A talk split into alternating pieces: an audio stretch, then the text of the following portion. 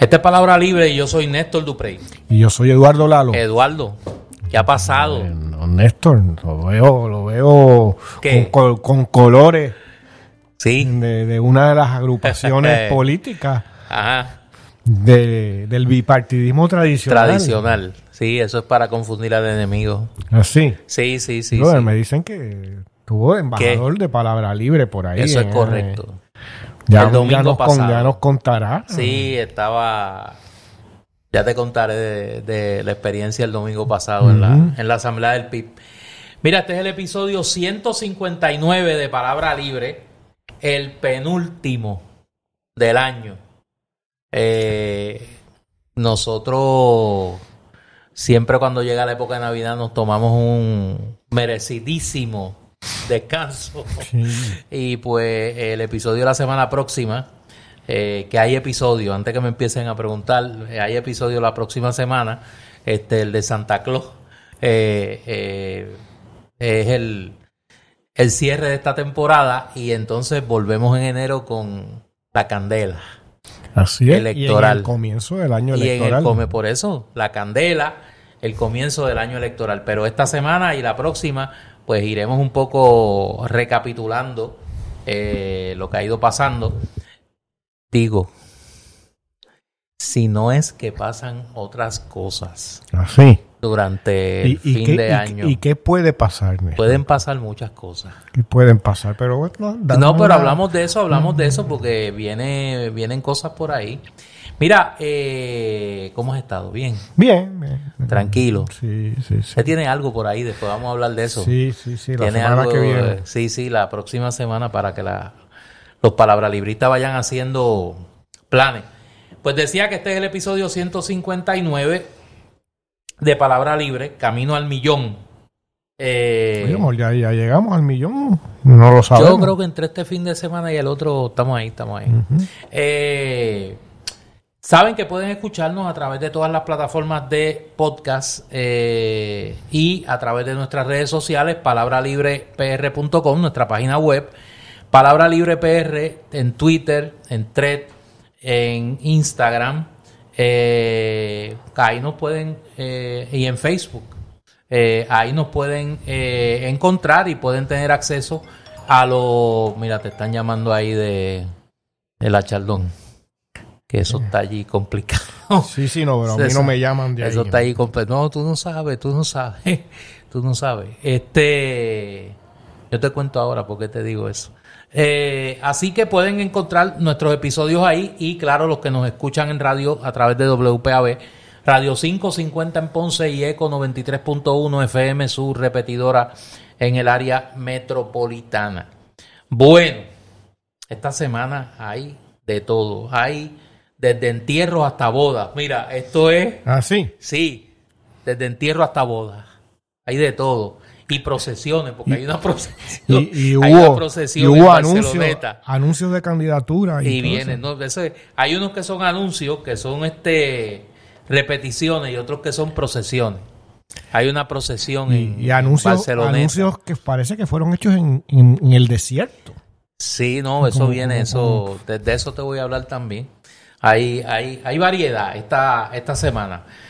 Mira, la noticia que acaparó los titulares y la atención política eh, gran parte de la semana fue el inicio del juicio Gloria a Dios. contra María Milagro Charbonnier, la ex representante, y contra eh, su esposo, Orlando Montes, él por eh, apropiación ilegal de fondos públicos, Bueno, Cristiano. creando un esquema de eh, sobresueldos en la Cámara de Representantes para eh, obtener de ahí dinero. E- Ese esquema sale, es bíblico, sale en Hechos de los Apóstoles. Cuando todo era común. Ay, Dios, no cuando todo era común. eso. No, porque es que No, eh, no se puede la gente ponerle a los demás, ¿no? Ella le falló a Dios. Jugarlo- Jugarle a los demás, a los demás de una manera Ella y ellos que le- ella- tener no, no una vara en el ojo, sino tú sabes, una ferretería, o sea, Ay, eh, de, las Qué varillas de un rascacielos, usadas para construir un rascacielos, es lo que Ay, aparentemente qué tiene. fuerte. Mira, eh, La hipocresía y la impostura eh, son los enemigos de. oiga, usted de vino, todo. pero que, Bueno, que- in flames. este, nosotros habíamos adelantado desde hace meses que el juicio de María Milagro Charbonnier iba a dar de qué hablar. Y Pero se especuló de que iba a declararse culpable. No, ahí es que voy. Por eso, ilústreme, maestro. la información que nosotros teníamos hasta la semana pasada Ujú. Es que la defensa de María Milagro Charbonnier estaba eh, convencida, una vez vista la prueba, de que el mejor camino para Charbonnier era declararse culpable. Ir directo para, Y, la penitenciaría. a la- exacto. Y pues ver qué pasaba en el camino de, de la declaración de culpabilidad y, el, y la sentencia, ¿no? Un poco seguir la ruta de Ángel Pérez, que eso siguen posponiéndolo y posponiéndolo a ver si se gotea algo por ahí. Y la defensa de María Milagros Charbonnier, la información que nosotros teníamos, eh, que tenemos, es que eh, hasta el último minuto estuvo insistiéndole a la ex representante de la eh, dificultad de su caso. A tal punto que antes de comenzar el juicio eh, se le planteó pues en blanco y negro que la cosa estaba bien cuesta arriba. Y ella se negó a declararse culpable alegando, y estoy citando, no se preocupe licenciado, que Dios eh, hará un milagro. Y lo ha hecho. Y no, no, pero lo interesante fue la respuesta que le dio su abogado, que le dice alegadamente, en 40 años que yo llevo en este tribunal, nunca lo he visto por ahí. Eh, refiriéndose obviamente a Dios. Eh, eso pues la llevó a enfrentar ya el juicio y esta semana ha habido un desfile de evidencia más que contundente contra María Milagro Charbonnier. No solo todo el desfile, to- toda, eh, todo el testimonio forense de agentes del FBI, de agentes de la Oficina de Ética Gubernamental, del propio secretario de Hacienda. De la secretaria. De... No, pero ahí es que voy. Estoy, estoy primero con los técnicos. Mira, los técnicos, los que no tienen ahí, no, no son parte de la trama. Y a eso hay que añadirle el testimonio de dos de las ayudantes de eh, Charbonnier, Sheila Mangual Monzón, que era la directora de la oficina legislativa de, eh, de la licenciada, la, la ex representante Charbonnier, y Frances Acevedo, que ahora resulta y acontece, como decía antes, resulta y acontece que es la recepcionista mejor pagada del hemisferio occidental. Estaba como en 8 mil Eh, pesos mensuales. En no, no, no como en 8 mil, estaba en 8 mil dólares mensuales. Y lo curioso fue que fue un patrón Tuvo como, como seis aumentos en un año. Como, sí, sí, era como seis aumentos en un año. Y ahí lo que abre la puerta a una pregunta que se cae de la mata. La última vez que yo estuve en la Cámara de Representantes como asesor legislativo, eh, todos los contratos y todos los nombramientos y todas las reclasificaciones, en este caso de salario, pues no hay reclasificación de nombramiento en ese sentido, pasan por el escritorio del presidente de la Cámara. Pasan por el escritorio del presidente de la Cámara. Es decir, que era eh, el, Johnny Méndez. el cristiano Johnny Méndez. Johnny. Méndez tiene que haber, digo, y si no lo hizo él, sus secre- su secretario de administración en la Cámara, su director de recursos humanos en la Cámara, sus ayudantes que tenían que lidiar con este asunto, tienen que haberse percatado, tienen que haberse percatado de que aquí había un patrón injustificado de modificación del salario de esta persona, que su nombramiento decía que era simple y sencillamente una recepcionista. Eh, tienen que haberse percatado o al percatarse son cómplices. Por eso la pregunta aquí es, ¿qué pasó que el presidente de la Cámara de aquel momento, Johnny Méndez, no ha sido llamado a declarar. No ha habido ninguna acusación contra él porque lo menos que ha sido es negligente. Por no decir que pueda haber sido cómplice de este patrón. Yo repito, yo fui secretario de la Cámara por cuatro años y, fue, y fui ayudante ejecutivo del presidente de la Cámara, Carlos Vicarrón. Allí había un director de finanzas, Ángel Meléndez. Había una secretaria de administración, Anet Valga. Todo nombramiento, todo nombramiento, todo contrato pasa por el escritorio del presidente de la Cámara. Bueno. Y entonces, claro, lo demás es folclore. Lo demás es folclore. Esta señora explicando cómo ella, pues, Tata Charboniel le hacía la gestión de cobro de lo mío, como decía, de acuérdate de lo mío, eh, cómo fueron a enterrar un dinero cuando ya estaban vaso, ahí. una o un termo. O un termo, en un termo. Este, cuando ya era inminente que los federales estaban investigando, eh, cómo fueron a hacer un hoyo. Oye, todos los hoyos es, parece que común, porque te acuerdas que él quiso un hoyo, Sí, este, sí, Que era popular. que era popular, Miguel Sosa. Pues ahora este es el hoyo PNP. Eh, Y, y un Horta, algo así, también no hizo un hoyo. no, eran, eran, estos eran socios. Ah, eran, sí, sí. Sí, sí, eh, Ramón Horta y, y Miguel Sosa. Eh, pues esto, Eran como conejos, así. que sí, pues et- esto, aquí parece que habían Topo, otras, topo. aquí parece que habían otras tensiones eh, en el ambiente. Sí, otras, este, otras tramas. Como, Sí. ¿Como cuáles? Como- Bueno, eso desfiló en el, en ha desfilado en el juicio, que aparentemente había una tensión marital y una geometría particular en, en, en, con, en esas con relaciones. respecto a los hoyos. Con respecto a los parece, pues por eso es que él va a enterrar el, el dinero en el eh, en el hoyo de la casa de esta O señora. sea que había una triangulación de hoyos ahí. Yo solo te dije que había una geometría particular. Mm. Lo de la Un triangulación. a trois hoyístico. Usted se fue hasta el hoyo. Eso estaba hasta el hoyo. En vez de hasta el eje, ahí es hasta el hoyo. Ok. Eh, y entonces. una tríada. Sí, sí, sí, sí, sí. Eh, ay, Dios. Esas cosas a mí me dan sentimiento. Mira, este. Eh, y eso se descubrió ahora, entonces, la eso tríada. desfiló en el tribunal. O sea, eh, esto es la, casi la, la que regla áurea. que ella le decía, ella le, eso es parte de la chismería, eso fue la chismería que desfiló allí, la chismería que ella le decía, yo estoy loca por salir de ti ya, y todas esas cosas, este, y el pobre hombre se paró, pues, termina chupándose años de cárcel por culpa de esa malagradecida, este, eh, y entonces, el plato fuerte de la semana, que tiene que tener el premio al despiste o la ingenuidad. O sea, eh, esa señora tiene problemas. Esta señora es Eh. Rosana Cifre. No, no, no. Ah.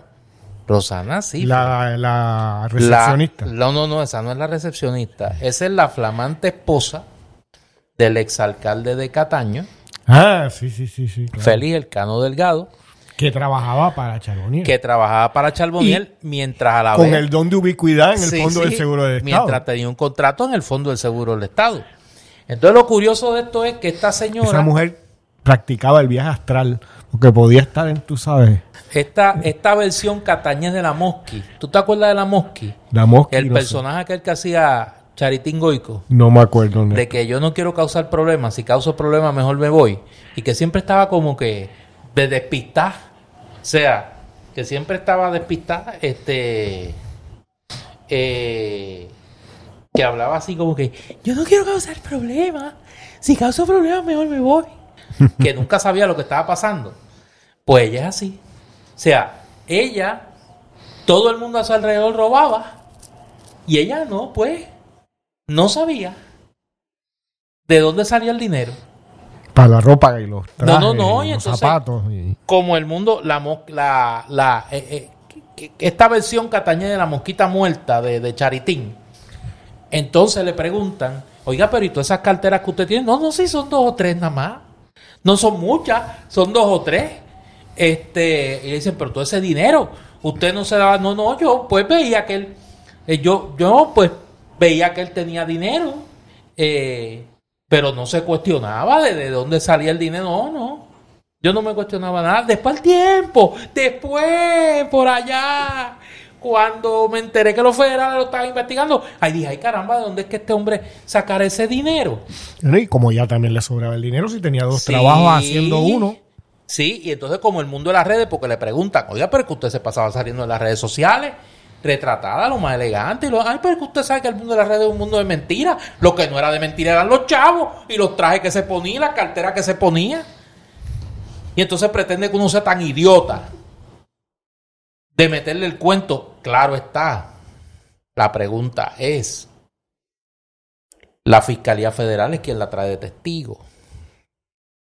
Sabemos que la declaración de culpabilidad del Cano viene en gran medida para salvarla a ella de una acusación. ¿Qué más ha dicho Rosana Cifre? Que le dejan pasar un testimonio tan leonino como ese que ella virtió en el Tribunal Federal, porque nadie le cree que ella no sabía ni del esquema de Charbonnier, ni del esquema de su marido O de su de su propio- ex de su marido ex marido vuelto a casar porque entonces cuando se entera del lío admite que se separan pero entonces estaban celebrando. Eh, el día que lo sentenciaron se fueron a celebrar y ella dice no es que es una casualidad es que el día, ese día el día de mi cumpleaños también. Está una señora rodeada de casualidades y rodeada de, de, de, de misterios que ella no conoce Bueno, y su propio esquema también, que estar con dos trabajos o recibiendo dos sueldos claro eh, sin poder sin Claro. con poder cumplir con los dos trabajos, ¿no? Claro. Eh, pero como eso parece que en el PNP esas separaciones así a conveniencia son la moda, porque acuérdate lo de Wanda Vázquez, acuérdate lo de ahora, el, el- el nuevo ídolo de los medios puertorriqueños, Elías Sánchez, que también se divorció de su esposa, de, de- esta niña eh, Rodríguez Erazo, eh, cuando se, se, especulaba que iba, que iba a ser acusado. Así que lo interesante de este caso, hemos visto esta semana los sórdidos, pero lo interesante no lo hemos visto todavía, que es el testimonio de Luis Yerbolini. Luis Yerbolini, eh, ex presidente de la Cámara de Comercio, fue asesor legal de María Milagro Charboniel en la Cámara de Representantes, recibió inmunidad de eh, la Fiscalía Federal. Eh, estuvo alambrado. Estuvo alambrado Compraron el equipo en Bambú. y la, y la Fiscalía Federal se propone presentar las grabaciones que produjo Luis Yerbolini. Con respecto a Tata Charbonnier o, Esa es la pregunta. o a más gente. Parece que como el muchacho andaba suelto por ahí, grabó a quienes tenía que grabar y a quienes no tenía que grabar. Porque era como tú, que que la gente, viene a ver, hablar. ¿qué, yo, ¿qué yo puedo hacer? Dime. Él es así. La gente Te venía a donde él y, y, y- Y te y y y te- rompían a hablar. Sí. Lo único, sin saber que él lo estaba grabando. Ujú. Este, y va a ser interesante qué decide hacer la fiscalía en ese, en ese testimonio en particular. Pregunto, ¿la Fiscalía Federal protegería a algunas figuras en Puerto Yo creo Rico? que esa es una pregunta que hay que hacerse y hay que mirar. Yo, yo temo la Figuras Víctor, de alto nivel. yo temo la Víctor Fajardización de este caso. Para los que no se acuerdan o no sepan. En el juicio a Víctor Fajardo en el Tribunal Federal, cuando venía a testificar el intermediario entre la estructura política y el Departamento de Educación y un grupo de empresarios que tenía la bitácora aquella famosa, La libretita. la libretita que decía a fulano le di tanto, a Mengana le di tanto, a Perencejo le di tanto, a Sutanito le di tanto.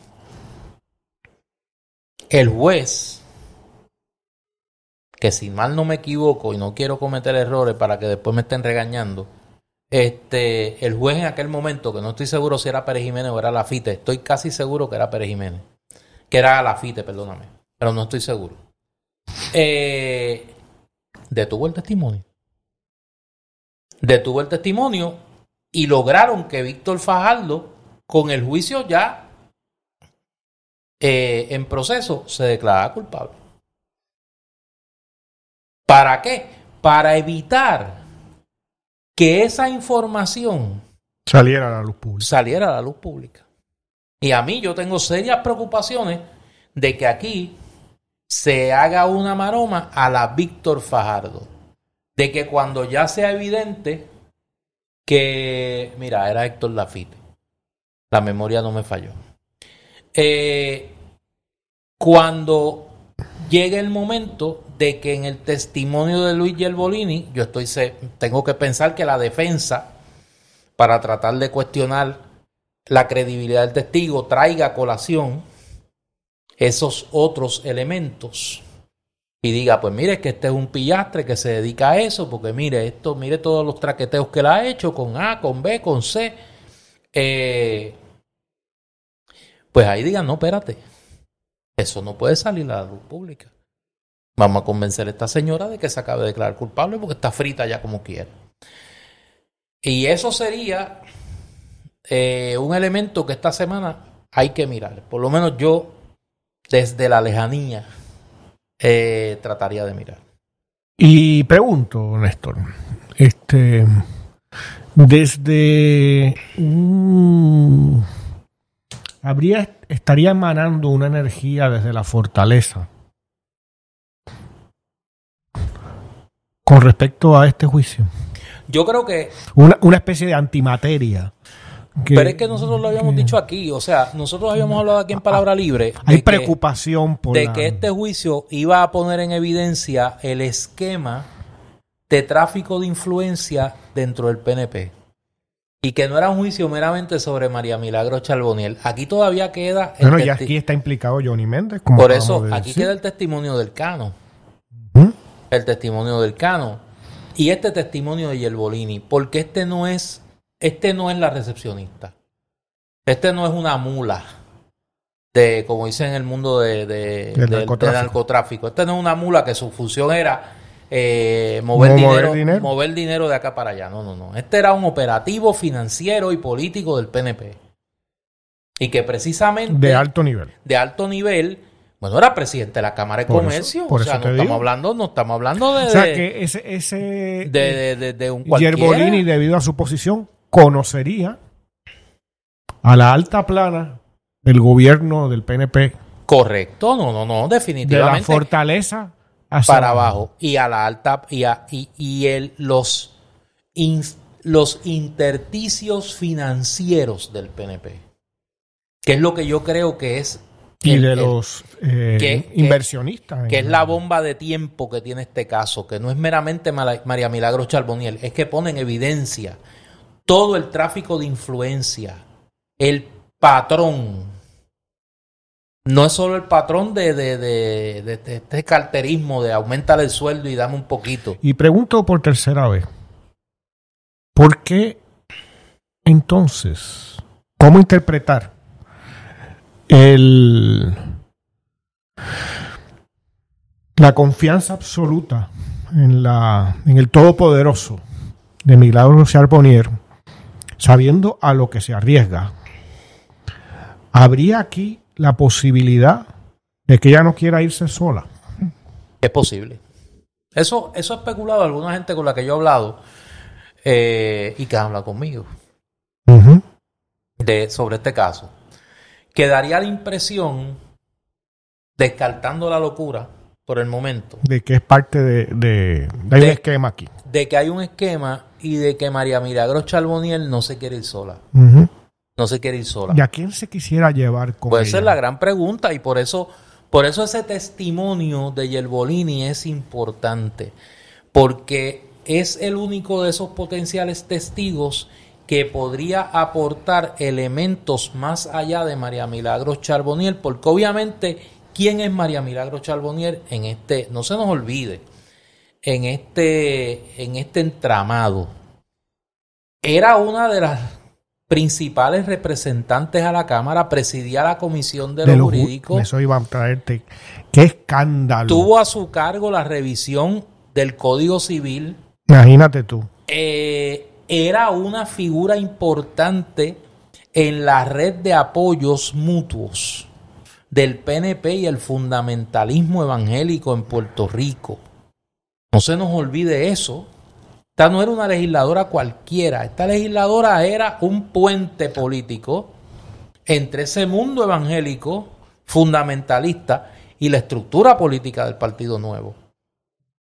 Que ahora nos damos cuenta que también tenía, además de su propio esquema, vínculos con la estructura económica del PNP.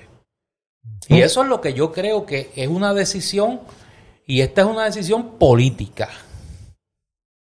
Cuando digo política es de policy, no de, de, de pasquineo, de policy. Si se permite, si esto fuera cierto, si toda esta especulación que yo estoy eh, discutiendo aquí fuera cierta, que es lo que por lo menos a mí me ha llegado, si todo esto es cierto, pues aquí obviamente se está tomando una decisión política a la hora de sentar a Luis Bolini y dejarlo entrar en esos extremos. Porque obviamente abriría una caja de Pandora de proporciones insospechadas si todo esto fuera cierto. Eh, Tata Charbonnier era de la cúpula del PNP, ¿no? Aunque era una, una representante, ¿no? Entre muchos otros. Era una figura protagónica. Con relaciones importantes con Rivera Chats, con eh, Wanda Vázquez en su momento. Bueno, mira si era poderosa María Milagro Charboniel. No se nos olvide que logra que saquen a Pepito, la, la tira cómica de Pepito del periódico Primera Hora cuando hace alusión a ella en una, en una tira cómica, lo sacaron del periódico Primera Hora. O sea, aquí no estamos hablando de una legisladora, esta no es la de este el almero aquel de Ponce del Partido Popular, ni el de el de que vendía este helado en Humacao. Ni el de las crepas. Ni el de, el de las crepas era, crepas era lo que vendía aquel, aquel pájaro. Esta es una legisladora de la, de, del liderato cameral en aquel momento. ¿Y por qué tú crees que estaba recibiendo ese dinero? Porque estaba cobrando. Claro. Estaba cobrando. Es eh, intocable. Eh, eh, sí, y pensaba que era intocable. Porque esa presidencia de la Cámara de Johnny Méndez se convirtió en el enclave de ese fundamentalismo evangélico dentro del PNP. Recordemos que Johnny Méndez tenía una pastora allí que ganaba este eh, que ganaba muchísimo. O sea que su única función allí era servir de conduit político también. No, no, y que organizaba el ayuno. Y, organizaba el ayuno de él. Este. Así que yo. Yo creo que esta, a esta novela le falta. A esta novela le falta. Y va a ser importante observar en los próximos días qué pasa con esos testimonios que quedan ¿Y qué decisión toma la Fiscalía Federal? Porque me parece que aquí, eh, aquí podríamos estar hablando de algo más que María Milagro Charboniel. Pero hay que ver.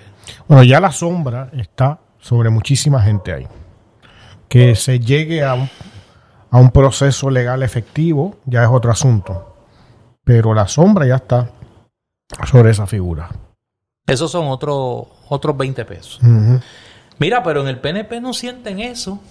En el PNP andan, mira, por el carril exclusivo.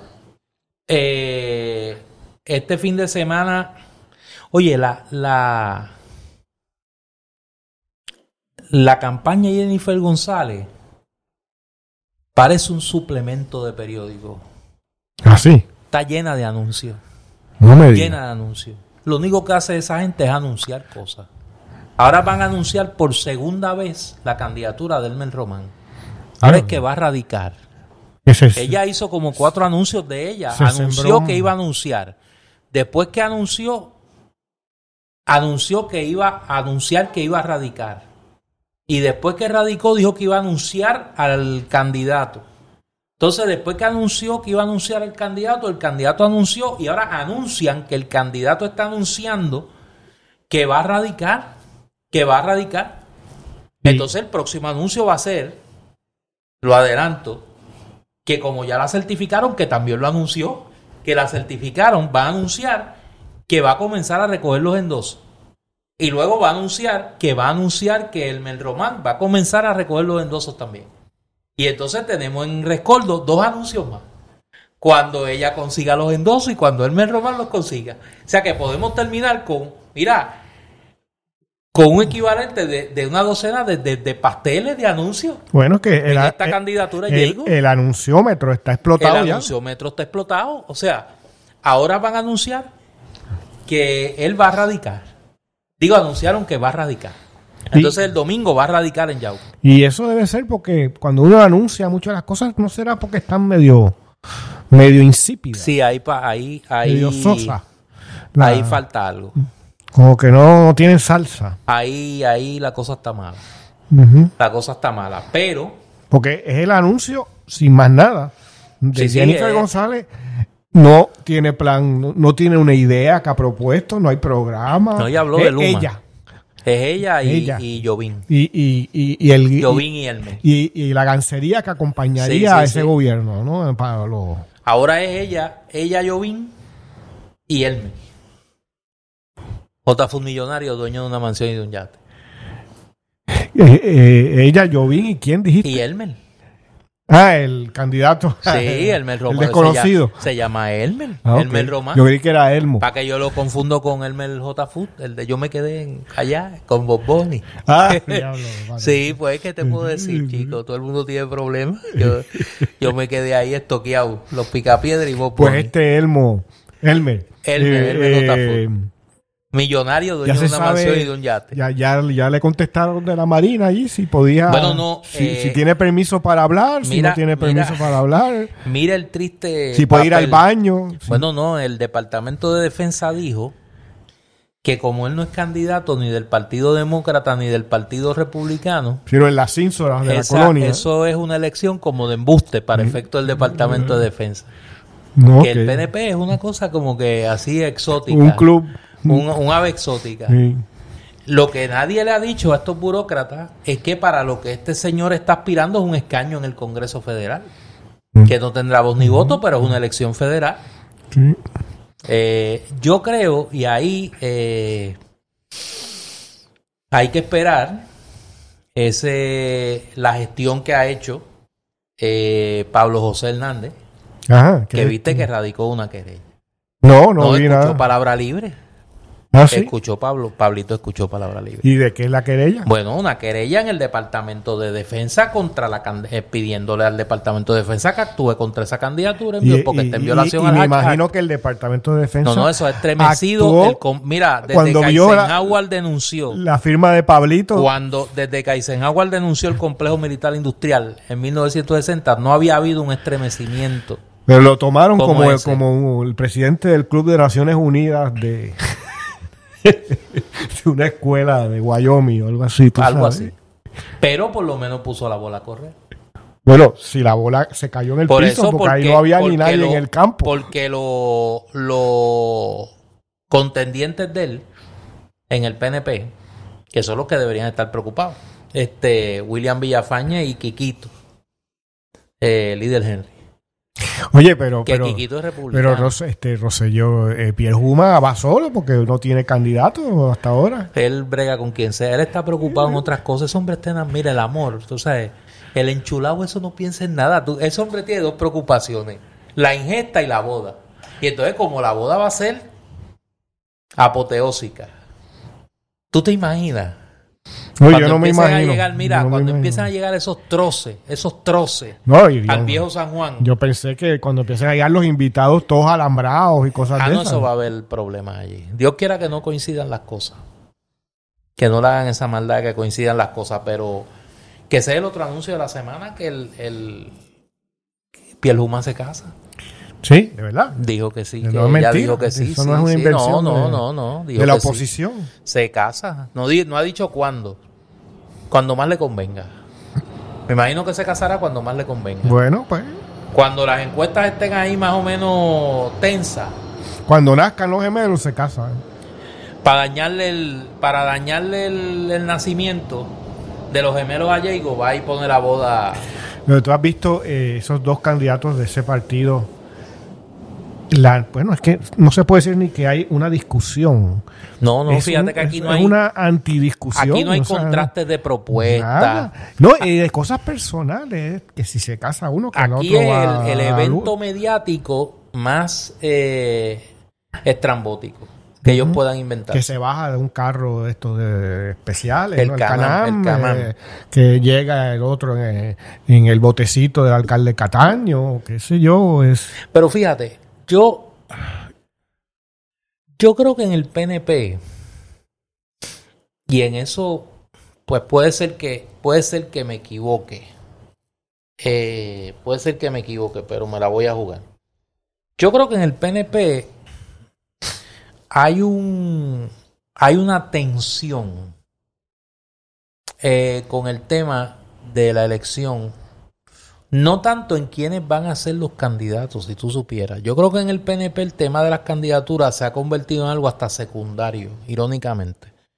Yo creo que, que el mal, la mala arrancada de Jennifer González, pues ha hecho que lo que, por lo menos que el espejismo de la candidatura de Pielhuma sea más creíble, sea más creíble.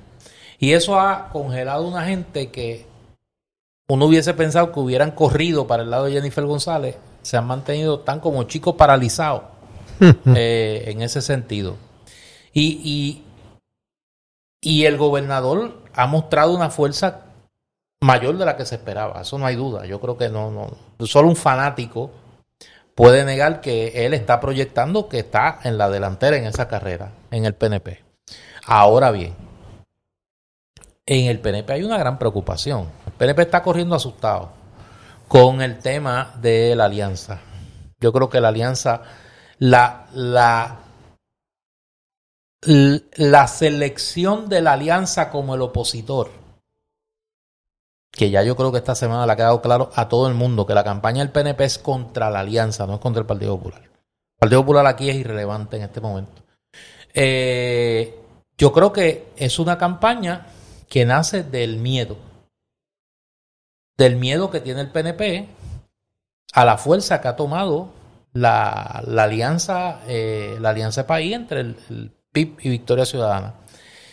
Y yo creo que el PNP, y claro, esa es una preocupación. La otra preocupación a nivel local del PNP es dignidad. Pues parece que el, el tránsito de electores a nivel local del PNP a dignidad es considerable. Así que en ese sentido, ellos están en dos preocupaciones. Las candidaturas, irónicamente en el PNP, yo creo que en este momento son un factor secundario o terciario. A mí me parece, Néstor, pienso verdaderamente que el PNP lleva ya tantas décadas, de degradación. De hecho, mi columna en Nuevo Día hoy trata sobre una memoria ¿no? de esta larga era bipartidista, ¿no? Que para aquellos que no la hayan leído, la van a poder, la pueden localizar en la página y en las redes sociales de Palabra Libre. Pues eh, llevan tanto tiempo en esas lides, digamos, que la decadencia con respecto a lo que significa ser un candidato del PNP es enorme, o sea, es ya amplísima. Entonces, pon por caso un Johnny Méndez, ya que lo mencionábamos hace un momento. O sea, es que, ¿cuál es el propósito de ser un candidato por el Partido Nuevo Progresista a una figura como Johnny Méndez o puede ser este Rivera Chats o pudo haber sido en el pasado Tata Charbonnier o algo así. Hay solo una, una razón de ser, o sea, es un interés personal. A lo mejor se colectiviza entre un grupo pequeño, ya sea familiar o de relaciones. Aquí no hay proyecto alguno de nada, excepto de medrar con lo que queda de, del Estado puertorriqueño, el gobierno. Este, si, si tanto que hablan de la estadidad y tal, eh, no se hace nada. Nada. Primero, no lo pueden hacer porque no tienen muchos de ellos ni la capacidad lingüística para hacerlo. No te digo ya la, la, sapiencia política, el espíritu de sacrificio, el espíritu de lucha. ¿No? Estos son ideales sin lucha. Es como el Estado Libre Asociado o la estadía son ideales sin lucha. Son palabras. ¿No? Vacías. Entonces, eh, es. No llevan tanto tiempo que en eso que no hay otra cosa. Entonces, el, lo que están confrontando y que tú identificas, tanto en la Alianza como en Proyecto de Dignidad, es que estos son movimientos nuevos. ¿no? Si bien el PIB es un partido con una larga historia, está en, un momento completamente diferente a lo que fue el PIB por de varias décadas, las últimas décadas. ¿no? Este es, un, es casi, se podría decir, otro partido independentista puertorriqueño. ¿No? Por una serie de circunstancias que, no hay que entrar en ellas ahora. Entonces, estos dos movimientos están vivos. ¿No? El PNP es una estructura, no es un movimiento. Es una estructura de eh, medro y de espolio. Es una empresa. Entonces, eh, es totalmente tiesa. porque Johnny Méndez por poner ese ejemplo, podrían ser tantísimos otros, eh, lo que va es, ya tiene un personaje que ayuna mucho y es un hombre eh, que se ve el sacrificio ¿no? que lleva a diario en su vida. Eh, este, y, y eso es lo que hace. Tendrá todo un montón de relaciones de corte económico-espiritual en su zona allí por el este. Eso, eso, eso. ¿No? Eh, eh, donde bajará el espíritu santo bancario eh, y repartirán por ahí. Y eso es a lo que él tiene que proveer. Es al sistema de clientes que tiene alrededor o de familiares. Eso es lo único que cuenta. Y tú puedes elevarlo de la misma manera a los Pierluisi. ¿No? ¿Por qué están ahí? Porque llevan un montón de tiempo, décadas siendo políticos, décadas relacionándose con los políticos de alto nivel. ¿No? No hay ningún proyecto. El proyecto de Pierluisi mayor quizás desde cuatro años casarse. Sí. Porque no hay, no hay otro. O sea, no, no ha habido eh, Nada con respecto, digamos, a todo, nuevamente el falso ideal de la estadidad, nada. En términos del desarrollo económico y todo eso, se sabe que es un gobierno que pisa y no arranca. Que no, no es que pisa y no arranca, se acaba el cuatrenio y no, el cuatrenio y no arranca. Tienen que hacer una distinción ahí. El desarrollo económico del país está estancado. Sí. Pero el desarrollo económico. Es justamente lo que estoy diciendo. que hay un, hay un clientismo. Claro, y eso está bollante. Eso es lo que hay. Claro. Mientras que Proyecto Dignidad o la Alianza, al no haber estado en el poder, no tienen esa estructura. Claro. Eh, y bueno, y presuntamente esperemos que eso no sea llegar al poder para tener una crear ese tipo de estructura, ¿no? Ojalá eso no sea así, si no, no vale la pena. Claro. Pero eh, eso les da una agilidad y la posibilidad del entusiasmo. Eh, mientras que la estructura del PNP, como pasa en el Partido Popular igualmente, de manera más catastrófica, porque pierden gente, es que esa estructura es cerrada. Exacto. Son una estructura para que no entre gente. Los Pierluisi no quieren que les entre gente a, su medro. O lo igual que Tata Charbonnier en su momento, ¿no? Eh, era una claque que envolvía hasta a su hijo. ¿no? Y sus empleados. Ahí habría unas lealtades, es un pequeño comité, ¿no? Que su trabajo es beneficiarse. Y así hay pequeños grupos que conviven en el, partido, en el Partido Nuevo Progresista. Son microempresas en, ese, en ese tramado económico. Hay desde espacios municipales, a espacios regionales, a espacios nacionales que envuelven a todo Puerto Rico, Eh, y, pero, y hay diferentes niveles. Es como una pirámide. ¿No? Entonces, en donde hay muy poca comunicación entre unos y otros, me parece, porque funcionan por complicidad, por ley del silencio. la medida que todos estamos robando, eh, eh, eh, nadie habla. Es la, es la psicología del punto y de la, de, la industria del narcotráfico, totalmente. exacto. Entonces, el, el, el miedo también viene porque no tienes que, no puedes competir con la alianza en ese sentido, con Proyecto Dignidad yo tengo que equipararla. O sea, la, la actitud del PNP es yo tengo que cometer el miedo tradicional, el comunismo, la eh, Maduro, Ortega, eh, toda esta colección de, fantasmas que tiene el PNP. O equipararlas. Estos son iguales. Esto es más de lo mismo.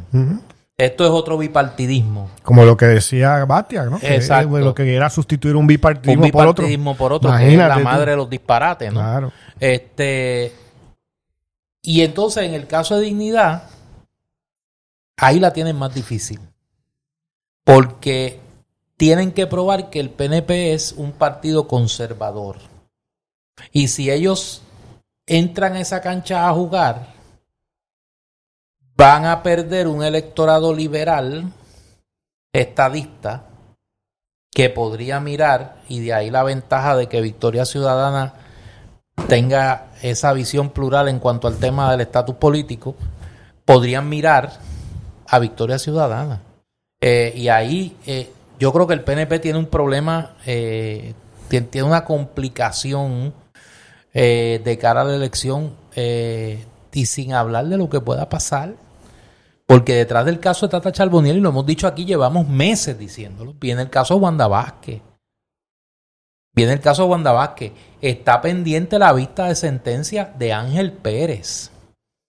Que, nos, que ya va para febrero. Exalcalde de Guaynabo. Exalcalde de Guaynabo y que no sabemos qué va a pasar de aquí a allá. De aquí a allá. Eh, y en ese sentido, además de todas esas complicaciones, el PNP tiene la complicación de que, de que tiene competencia. O sea, los estadistas tienen opciones en la papeleta, eh, más allá del PNP. Y eso va a ser un problema que el PNP va a tener que enfrentar. Y yo creo que el único que está consciente de eso y que está tratando de desarrollar un discurso en esa dirección es Tomás Rivera Chats. Eh, yo creo que ahí hay un, ahí hay un, es el único que ha visto, me parece a mí, a nivel del, del liderato del PNP, cuál es el verdadero problema que tiene, que tiene el PNP, que tiene, que tienen, los estadistas tienen opciones en esa papeleta. Hay que ver qué pasa. Mira, eh, éramos muchos y parió la abuela. Desde hace meses también nosotros aquí en Palabra Libre venimos denunciando o señalando, porque cada cual hace lo que quiera, venimos eh, comentando esta estrategia mediática, mediático-política, de lavarle la cara a los boys del chat de los brothers. Y a irlos colocando por la puerta primero por la puerta de atrás muy tímidamente y luego sentarnos, sentarnos en la sala eh, de los medios de comunicación a estos personajes.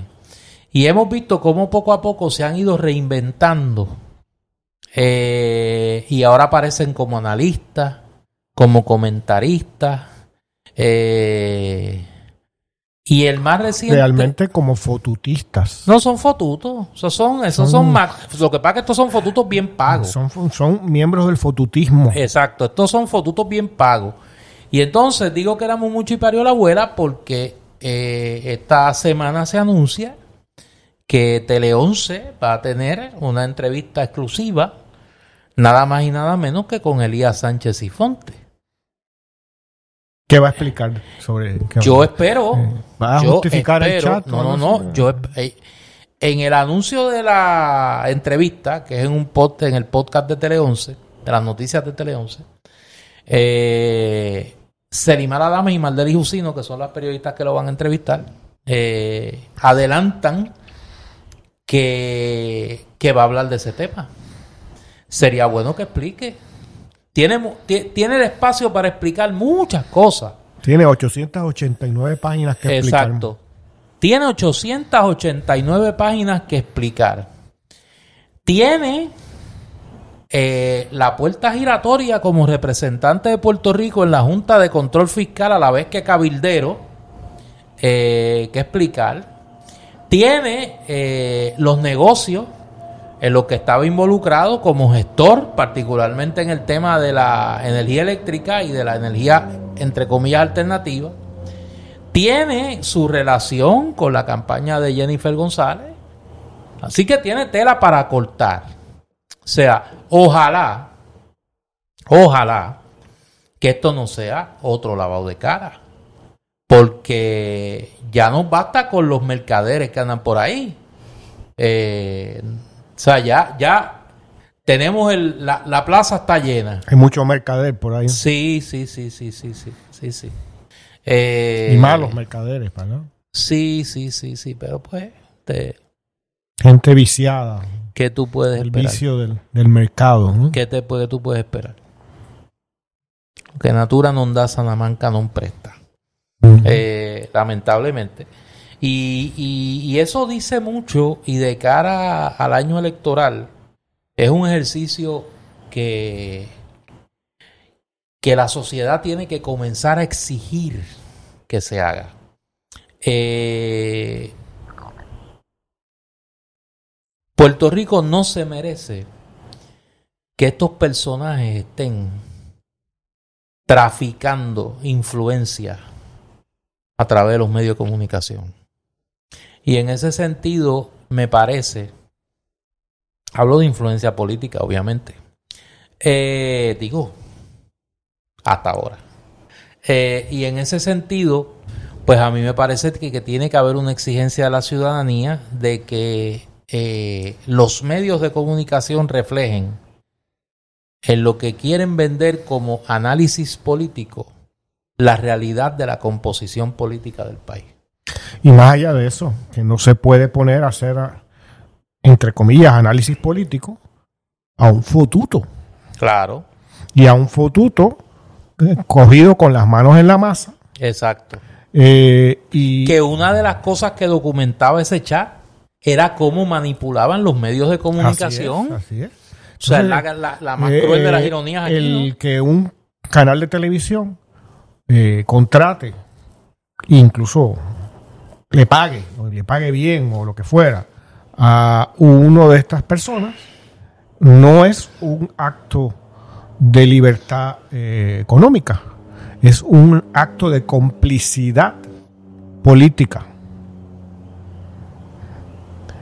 ¿No? Y asociado a un gobernador que tuvo que recoger sus maletas e irse en el medio de la noche. Exacto. Pero es, la ironía, ¿no? Es, es- es la ironía de, de, de esta, este momento difícil de tránsito en la política puertorriqueña, donde la resistencia al cambio se está exacerbando cada vez más. Y pues obviamente en el año electoral ni hablar lo que vamos a lo que vamos a estar viendo y vamos a estar escuchando en ese en ese año, pero para eso estaremos aquí. Aquí no escondemos nuestros colores.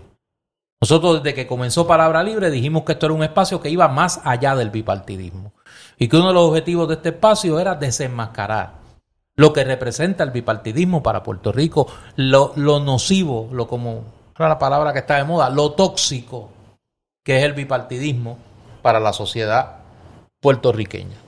Así que aquí nosotros estamos claros. Antes que vengan con esa pejiguera, aquí no escondemos nuestros colores. Aquí nosotros sabemos lo que estamos haciendo y por qué lo estamos haciendo. Y no le escondemos nuestra agenda a nadie. Dicho eso, vamos a la pausa, a la pausa cultural. Oye, en el Candil hay actividad en bruto. Sí, sí, sí.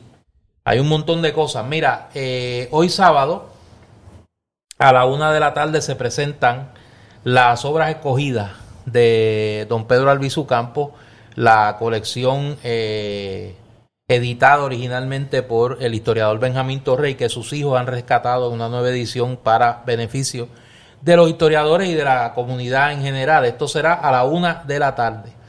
Y a las tres de la tarde se presenta la nueva edición de La piel de la memoria del maestro Antonio Martorell y nos comunica Tamara Yantín, antes de que nos regañe, que este fin de semana, eh, digo, mañana, eh, durante la presentación, porque entonces yo le extiendo los especiales y después me, después me coge mira por el cuello y me regaña.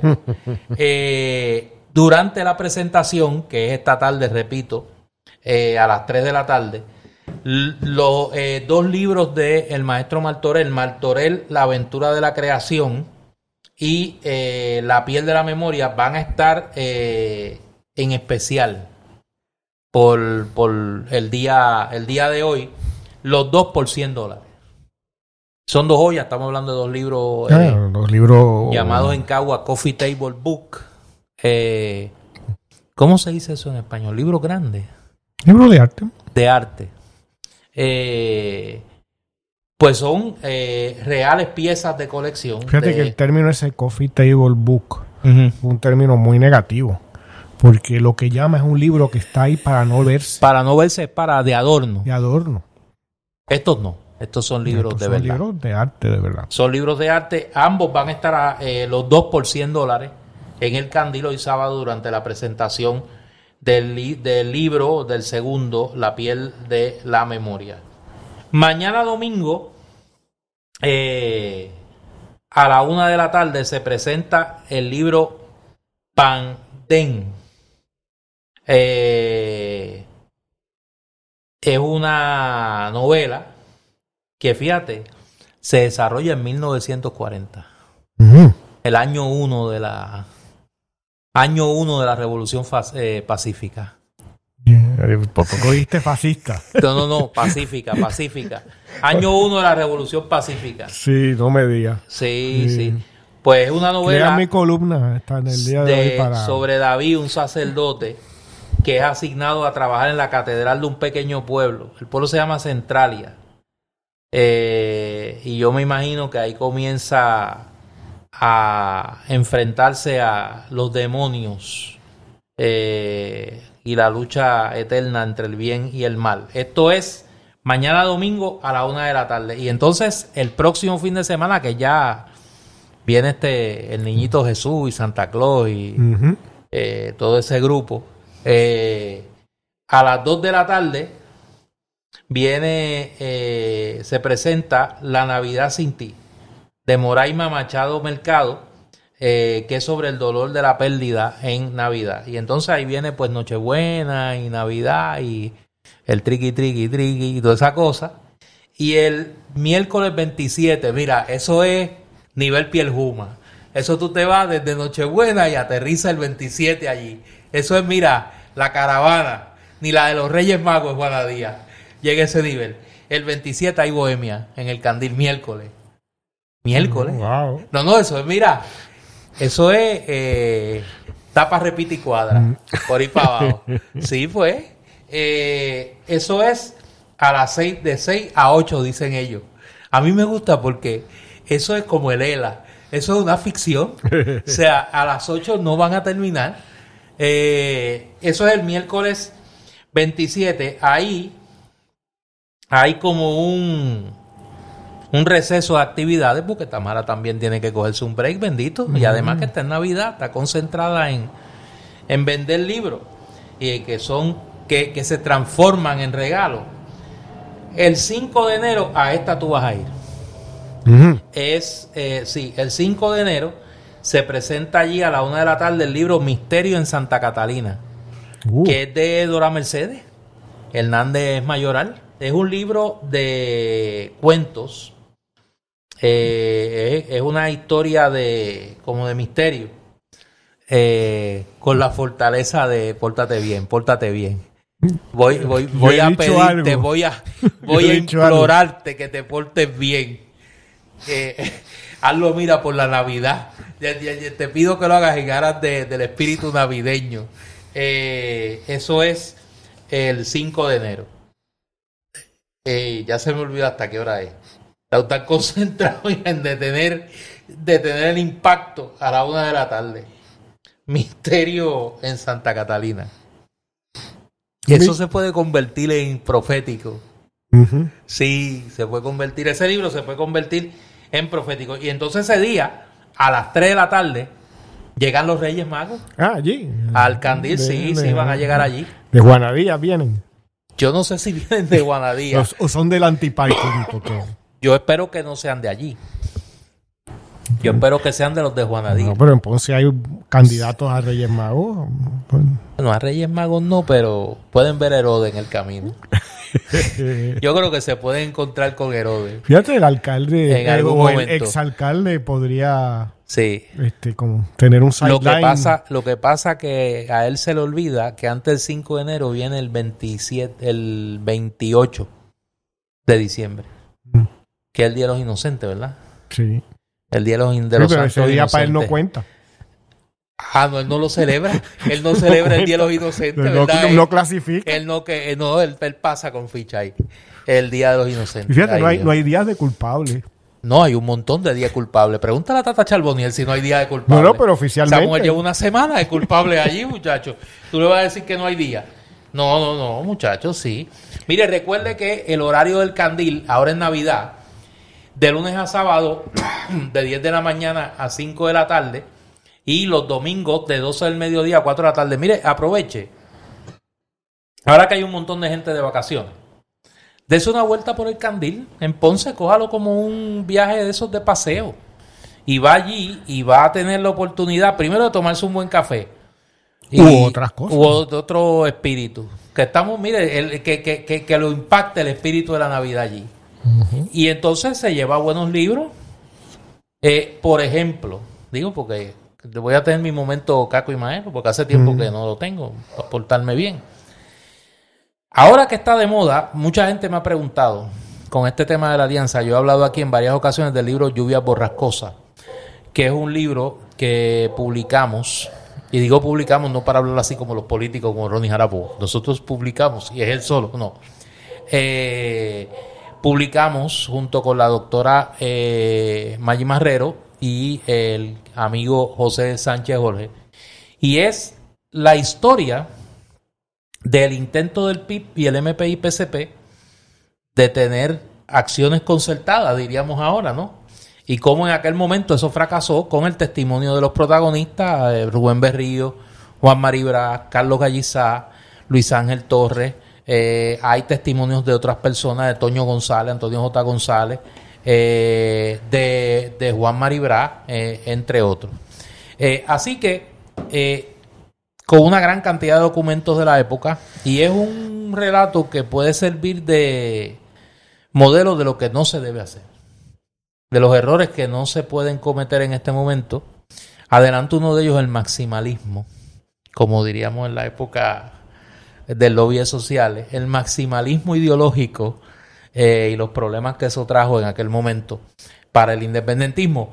Está allí en el candil. se vende en el candil. Se vende en el candil. Al igual que los libros de don Eduardo Lalo, que están allí. Está donde eh, voy. Lo roto, lo mentido. Va eh, bien. Eh, lo abandonado. Y lo abandonado. No, no, lo roto, lo mentido, lo abandonado. Lo abandonado. Textos del, bipartidismo, terminal. Sí, hay otros muchos, ¿no? Yo no lo abandonado y pienso en el Partido Popular, fíjate. Me quedé estoqueado ahí.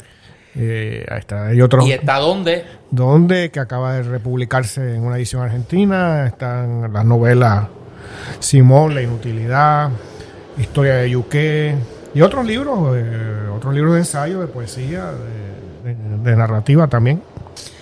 Creo que eh, estaban vendiendo, ¿te acuerdas? Cuando yo hice una presentación ahí recientemente. Estaban vendiéndolos todos en, en bloques.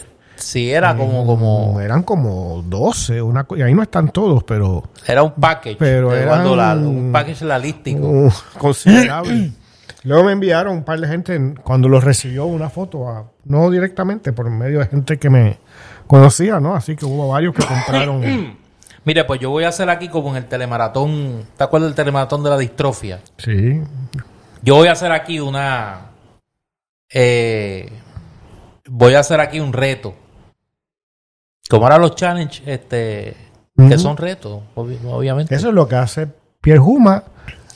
Hombre vive en un reto permanente. Ver- Él se rompe el récord a sí mismo todos los fines de semana. Ese hombre sale, mira, eh, con una misión. Ese a man with a mission. Él vive con esa misión etílica. Él anda en una ingesta permanente. Eh, y esa boda va a ser, mira, ni una asamblea del colegio de abogados. Ahí se va a beber más que en una asamblea del colegio de abogados. No, no, eso va a ser extraordinario. Este, pídale a Tamara en el candil el package de libros de Eduardo Lalo y que le dé el mismo precio eh, que dio en aquella ocasión. Si usted los compra todos. Y dígale que Néstor me dijo. Dígale, Néstor me Te dijo. van a regañar. No, pero yo me la juego. Estamos en Navidad. Navidad es una época, mira, de perdón, de, de, de, eh, de amor y de, amistad y de Generosidad. eh, generosidad y de este eh, arriba corazones y todas esas cosas. Así que no, no, no. Pídale el package completo de los libros de Eduardo Lalo, que ella, ella, ella brega. Ella, como diría en cabo, ella brega. Pídaselo, que ella brega. Mira, Néstor, antes de que pases al, a, Que voy, mira, que Bambola está caliente. Este- A la información Esta semana ha de- sido, mira, no dan abasto. de Bámbola, déjame anunciar una actividad en la que voy a participar el próximo viernes No.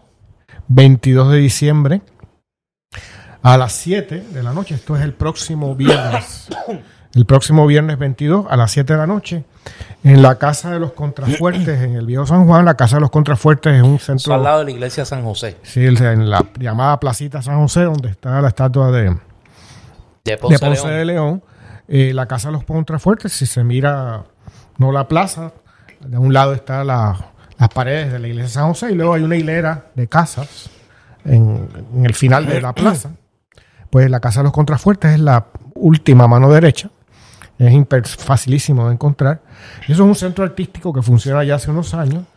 Y allí se ha venido celebrando desde hace unos meses eh, una serie de llamado modos de poetizar, ¿no? dedicada a la, a la poesía bajo la curaduría de la, la crítico literaria Melanie Pérez. Y en este caso es, eh, me invitó a mí a hacer una actividad y voy a hacerla junto a mi, mi amigo y compañero ¿no? de, eh, de trabajo, ¿no? John Rivera Pico. Y eh, la actividad se titula El viaje sin mapa, improvisación sonora a cargo mío, ¿no? Y de John Rivera Pico. Eh, esta actividad, pues vamos a, a ilustrar, ¿no? Mi modo de composición, que es un modo basado en la improvisación, pero lo vamos a ilustrar a través de, del sonido, ¿no? De la música y a través de, una combinación de, una serie de improvisaciones que John y yo vamos a hacer ahí, junto a una la lectura a una serie de textos poéticos míos, ¿no? Eh, debo decir que esto va a ser un momento en- histórico también, porque ¿Por qué? eh, Tamara y el Candil van a salir del antiparking Van a estar allí. y van a estar en la Casa de los Contrafuertes Ajá. eh, el próximo viernes 22 a, las 7 de la noche, ofreciéndole al público que quiera mis libros y quizás también va a estar para esa fecha, esperemos que sí. Eh, haya unas copias ya de un libro de artista que presenté recientemente, pero esta es una segunda edición con un diseño nuevo por completo que se titula País Texto Deudos, que es una edición limitada, firmada por la diseñadora y por mí, numerada, Excelente. eh, que esperemos que también pueda estar ahí a, a disposición del público el próximo viernes 22 en esta actividad que, como les digo, se titula El viaje sin mapa, improvisación sonora a cargo de John Rivera Pico y de mí. Nuevamente, ¿qué hora es? A las 7, En la casa, Casa de los de Contrafuertes, los contrafuertes en en, Viejo San al Juan. lado de la Plaza San José, en el Viejo San Juan. Mira, eh, esta semana eh, las colas, la, la- el tumulto, las eh, peticiones especiales en Bambola no han dado abasto. No me digas. Sencillamente sí, de hecho, yo iba a subir, fíjate lo que es no seguir consejo. Nosotros anunciamos aquí en Bambola, en, en Palabra Libre, que en Bambola tenían eh, unas alcancillitas de puerquito. Si, Deberían hacer una si, si Tata. Charboniel hubiese, hubiese comprado un puerquito en Bambola, no tenía que irse el marido a hacer un hoyo Oye, allá ¿verdad? Sí. en casa de la amiga. Pero tú sabes, ahora que mencionas esto de las alcancías, por lo que he escuchado, creo que deberían hacer unas alcancías en forma de pavita. Es que no tienen mucha demanda. No, la gente no las busca. Ya eso es un collector item. Ya eso no hay. Porque parece que la cosa Para está eso no hay ni chavo ni quien los dé. tétrica. No, está, la cosa está complicada. Pero mira, en Bambola han traído eh, nuevamente un juego que ha sido bastante solicitado ahí. Se llama Ribbon Ninja. Pero óyelo. Eh, se recomienda para las edades de 8 años en adelante y es para dos o más jugadores. Hay que hacer esa salvedad para que nadie se ponga chango. En este juego tienes que pensar como, mira, tienes que pensar como un zorro Ya eso lo hace difícil. moverte como un mono. Ahí está aquel amigo mío de allá de San Octopus, Lorenzo. Octopus. De Octopus. Ahí cae, mira, perfecto. Y atacar como una cobra. Uh. Ay, eso yo conozco una gente. Sí, ay Dios.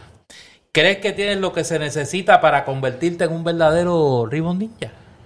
¿Tú crees que tú tienes...? Mm, no sé. Cada jugador tiene dos cintas de colores en sus muñecas. Mira los colores, qué curioso. Roja, azul, anaranjadas o violetas. Las reglas son simples. Tienes que lograr capturar las cintas de tus oponentes antes de que ellas te arrebaten las tuyas. Ahí hay una gente que no puede competir. Eso parece una asamblea del PNP. Una asamblea por eso. Eso es como una asamblea del PNP. Mira, lanza, agarra y esquiva lo más rápido que pueda. Mira, eso es, ese, ese juego, la versión PNP es el ideal ninja. E ideal ninja. El último ninja en pie, el último ninja en pie es al que le quede al menos una cinta. Y ese gana el juego. Eh, importante. Nos hacen una petición, eh, doña Agnes Colón y su equipo de trabajo. Sigue llegando diariamente mercancía a Bambola y estamos ya, mire, en la recta final. Haga sus arreglos con Santa Claus, con el niño Jesús, con quien usted tenga Con esa, reyes. con los reyes, apunta a los reyes por ahí, eh, pero no lo deje para última hora. Eh, los esperan en Bambola de lunes a sábado de 10 de la mañana a 5 de la tarde en la avenida Chaldón 210, suite 105 en Atorrey, al lado del tribunal, cerquita del Tribunal Federal.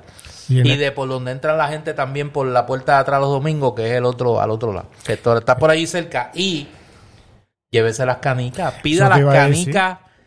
Pero que a mí me preocupa, hay, hay, hay suficientes Oye, canicas. tú sabes que la gente sí, pero tú sabes que la gente me comentaban. Yo fui a Bambola esta semana. Ajá. Sí, pero te estaba viendo el puerquito. No el de la Chaldón, el de más para adelante, Mm. el de Bambola. Este. Y la gente va procurando las canicas de Néstor. Claro. Sí, ¿dónde están las canicas de Néstor? Como si yo tuviera un negocio de canicas. Este. Ese es el Bitcoin de la cárcel. Sí, no, pero ese es, el- ese es la pegada de palabra libre. Ujú. Que, pues, que, que uno va a hacer. Eh, mira, queremos darle las gracias, hablando del candil y de Bámbola, a eh, la Fundación Juan Maribras, que nos hizo llegar eh, sendos ejemplares del libro, de, del libro para niños. Que yo creo que esto, más, más allá de niños, Juan Maribras, el ciudadano puertorriqueño, que es un libro eh, con texto de eh, el doctor Ángel Pérez y eh, Rosimari, la hija mayor de don Juan Maribras, y eh, dibujos de Quique Estrada, eh, y que es una, eh, una biografía gráfica de, de don Juan, la mal de interesante. El libro se consigue, y por eso hago la salvedad, se consigue en el Candil y se consigue en Bambola. En ambos lugares ya está a la venta. Gracias, es un trabajo lo más curioso. eh, me parece que es una manera distinta de llevar en este caso la historia de un gran puertorriqueño, eh, don Juan Maribras. Así que gracias a Rosimari, gracias, gracias a, a Quique y a, a Marimar y todo el equipo de la Fundación Juan Maribras. Y felicidades a Quique y a eh, mi querido amigo el doctor Ángel, eh, Ángel Pérez, que eh, por este gran trabajo. Eh, recomendación Ángel, que de ahora en adelante use su segundo apellido para que no hayan este confusiones, confusiones imprudentes. Pues me uno a tus palabras y felicitaciones también. Así que excelente lo que he podido ver del libro. Oye, eh, Eduardo, cuando eh, eh, salga hoy por la mañana, va eh, fletado para Barceloneta. Así. Me dicen que usted va para allá, Digo, hay muchas razones para ir a Barceloneta. que usted va para allá, no creo que usted que tiene la- ya, mire, la super pava en, el, en Sí, su sí, vehículo. hay algo envuelto en- con una Vas pava. a coger un tapón. Mira, cuando empiecen a llegar esas caravanas. Digo que, que el barrio Islote se prende. Y están llegando la caravana del distrito de Mayagüez, Aguadilla, que eso van en un carro. encabezada por el próximo y seguro alcalde. Imagínate. Eso antes era así, oye. Mira, vi un, un, un- no sé si era un tuit o bueno, al- algo de esto de, de Un redes tuit, un sociales tuit de Benjamín Torres Gotay. De Don Benjamín Torregotay. Eh, así es. Columnista Prime. Y del periódico El Nuevo Día. No lo tengo, habría que buscarlo, pero Yo lo tengo tú lo aquí, tienes. ah, pues bendito, pues sí. léelo, léelo. Mira, aquí está, me lo, me lo pasan nuestro multitudinario equipo de producción, me lo pasa. Sí, sí. Y escribe Millones y millones. escribe Benjamín Torres Gotay. A las 17 horas de este post, se refiere a un post que eh, publicó eh, eh, Manuel, próximo y seguro gobernador. Jesús Manuel Ortiz, que lleva en letra grande y roja algo que en el contexto del mensaje eh, es patético, que dice, acompáñame. no me dejen solo. y, y sale él solo. Parece Sí. que le está doliendo el pecho porque tiene la mano Ay, Dios. sobre el corazón. A las 17 horas de este post, tuvo 11 reposts, Una cosa o apoteosis. sea, menos de uno por hora, 4 quotes y 38 Ay, likes. Este es el, fuerte. ese es el presidente Del Partido Popular. del Partido Popular. Y como dirían allá en MSNBC, el frontrunner de la, de la competencia en el PPD. Y entonces es para, para anunciando la actividad. Te espero de- desde las 11 a.m. en el centro de convenciones de Barceloneta, que por lo que tengo entendido es más o menos como el Madison Square Garden. Este, chacho. eh, es como para 15 mil personas. Una cosita así recogida. Eso debe ser este un sitio donde hacen bodas o algo así de- eh, en esa zona. Em, Las expectativas son modestas. Puedo decir. Pues dame tu interpretación de, de esa enfebrecida manifestación de entusiasmo Yo creo que. eh, con José Miguel López. Chico, Jesús Manuel Ortiz. Eh, ay, Dios. Yo creo que eh, Jesús Manuel, igual que, que en el caso que hablábamos de, del PNP, yo creo que, oye, irónicamente, esto se llama eh, Ernesto Ramos Antonini. Se llama el, el centro de, de convenciones de Barceloneta. Estoy buscando la capacidad, porque estas cosas es bueno no, no tocar, no tocar de oído, ver cuánta gente cabe aquí. Ajá, ya lo tengo aquí. Dice aquí. eh,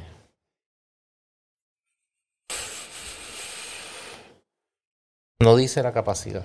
Donde estoy buscando, no, no, Bueno, yo creo que eso ya es indicativo no dice cuánta gente cabe. de que, Es un teatro que se ve bastante recogidito.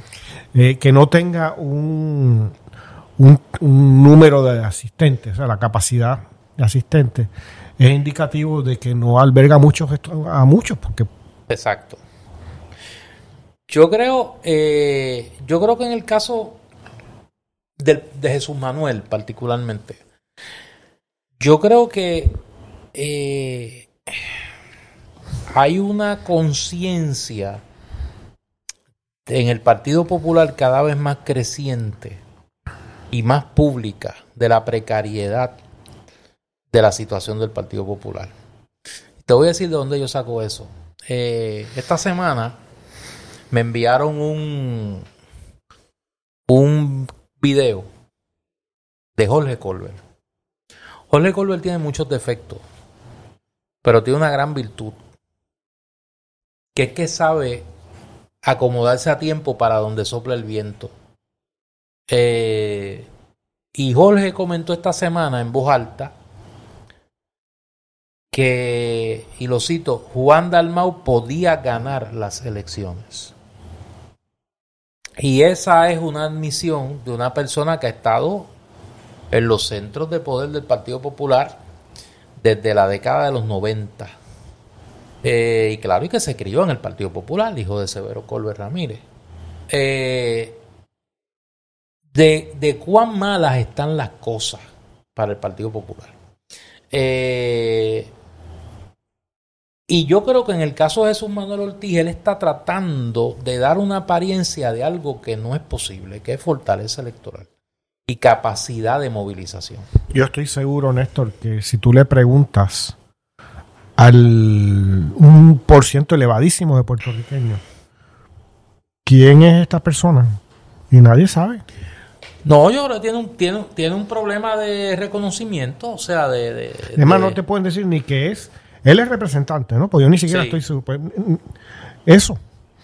Es alguien totalmente anónimo, sin obra reconocible, sin... No se sabe por qué es presidente del Partido Popular. Pues sí, ganó la primaria por 100 votos o una cosa así, pero fue una primaria también con otros candidatos apenas reconocibles.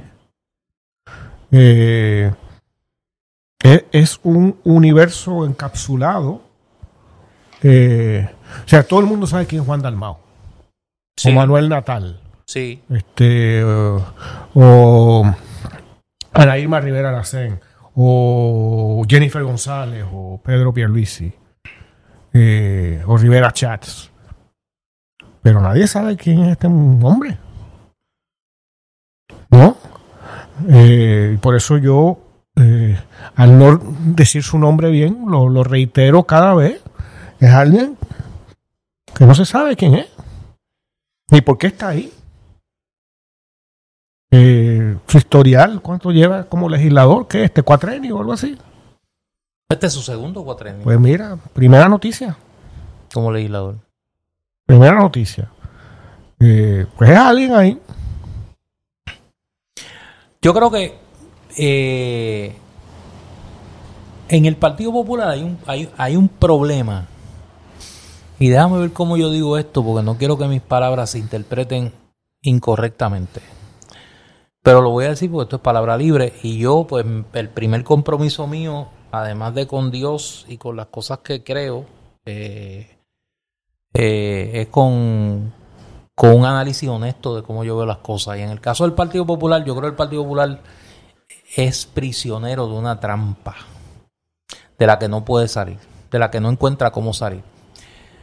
Yo creo que para la inmensa mayoría de los populares es un hecho incontrovertible que de los dos candidatos a la gobernación que están eh, compitiendo en el Partido Popular, quien tiene mayor capacidad, quien tiene mayor experiencia, y quien podría ser un mejor gobernador es Juan Zaragoza. Si fuera una cuestión de examen, de, de, tomar un examen, pues lo pasaría. Ahora bien, por el otro lado, en el Partido Popular hay una falsa noción de agradecimiento hacia Jesús Manuel Ortiz. Y digo que es falsa noción porque la mayoría de la gente te dice, bueno, pero bendito, es que él ha estado ahí. Pero ah, Ahí ha estado un montón de gente. Y a ninguno se le ocurre aspirar a la gobernación. ¿Para qué? Por eso, por eso, a eso es que voy. Eh, Y entonces, frente a esa falsa noción de agradecimiento, por un lado, y el reconocimiento de la otra, de las capacidades de, de Zaragoza, lo que lo hace probablemente un candidato más atractivo fuera del Partido Popular que adentro. Eh, pues el Partido Popular está prisionero. Esa estructura del Partido Popular está prisionera de esa, de, esa contradicción, con un agravante, que antes el Partido Popular, en las pasadas crisis, en el 92, en el 2012, la, en, el 2008, las dos grandes crisis del Partido Popular, vamos más atrás, 68, 68, 92 y 2008, que son los tres momentos difíciles electoralmente del Partido Popular, siempre el Partido Popular ha tenido una figura y una fuerza en la retaguardia que hace pensar, bueno, pues después del 92 pues se sabía que Héctor Luis iba a ganar la alcaldía de San Juan y que podía entonces proyectarse de candidato a gobernador en el 96. En el 2008 pues estaban Willy y estaba García Padilla. En el... Ahora no hay nadie. Ahora no hay nadie. ¿Por qué? Porque aún en el escenario hipotético de que Pablo José Hernández, que es la gran esperanza blanca de una gente en el Partido Popular, tuviese un buen desempeño es muy difícil, por no decir imposible, que gane la comisaría residente. Eh, lo, que quedar, lo, lo que haría que no haya un líder con poder político superviviente a una derrota aparatosa del Partido Popular. ¿Por qué aparatosa? Porque aquí no podría, aquí a lo mejor no estamos hablando de que el Partido Popular pierda la elección. Aquí puede ser que el Partido Popular pierda su condición de principal partido de oposición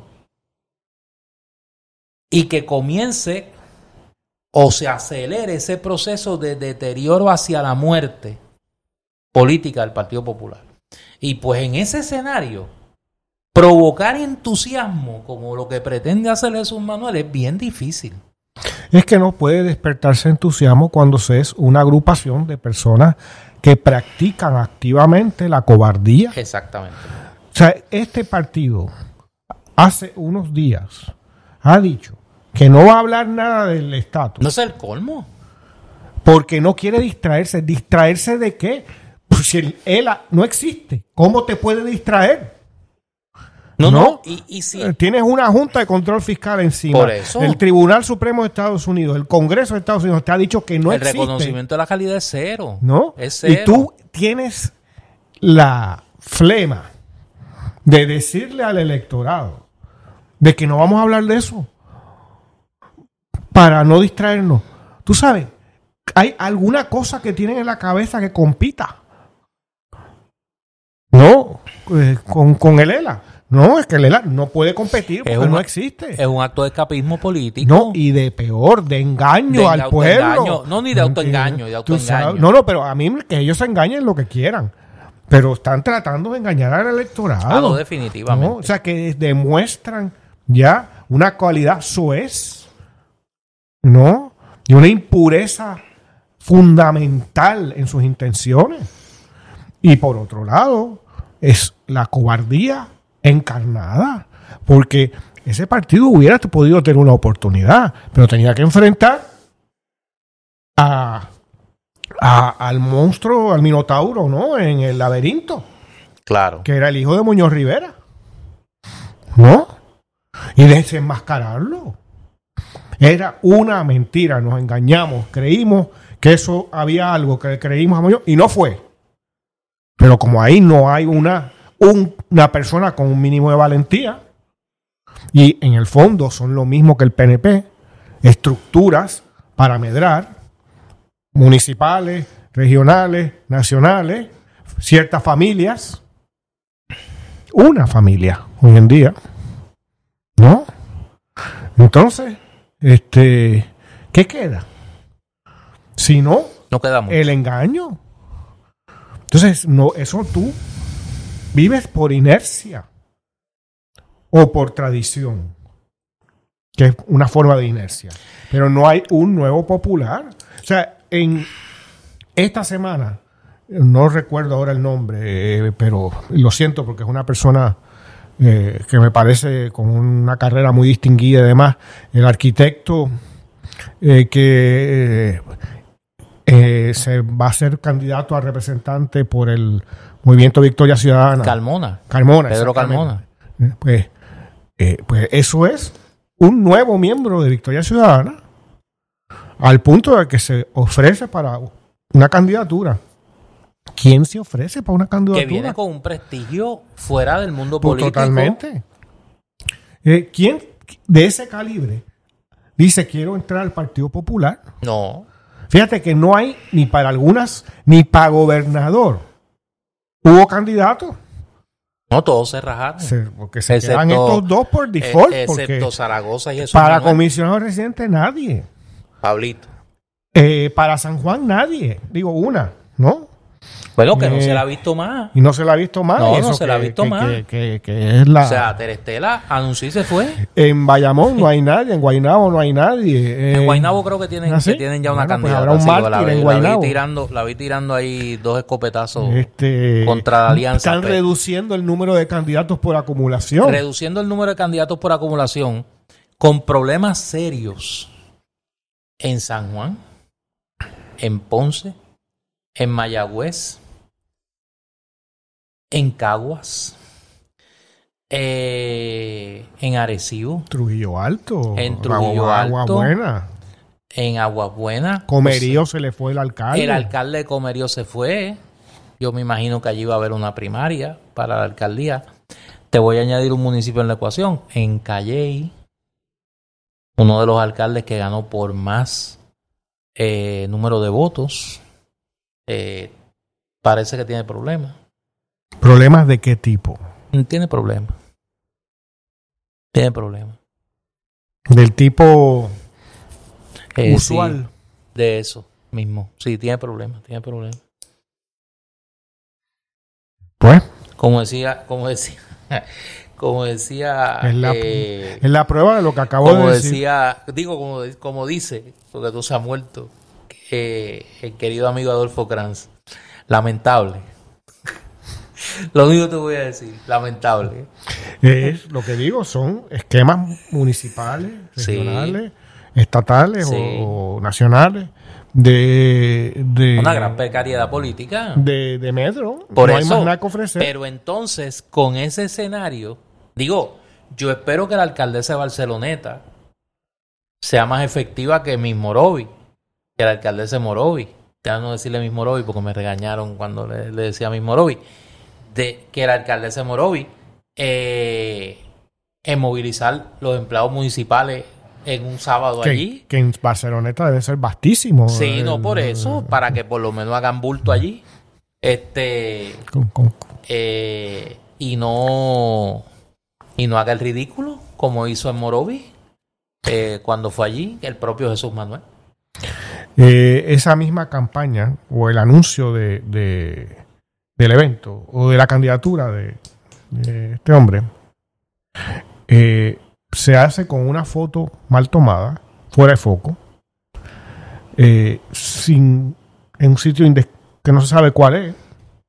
Podría ser tomado en una en medio de una calle, Exacto. cualquiera.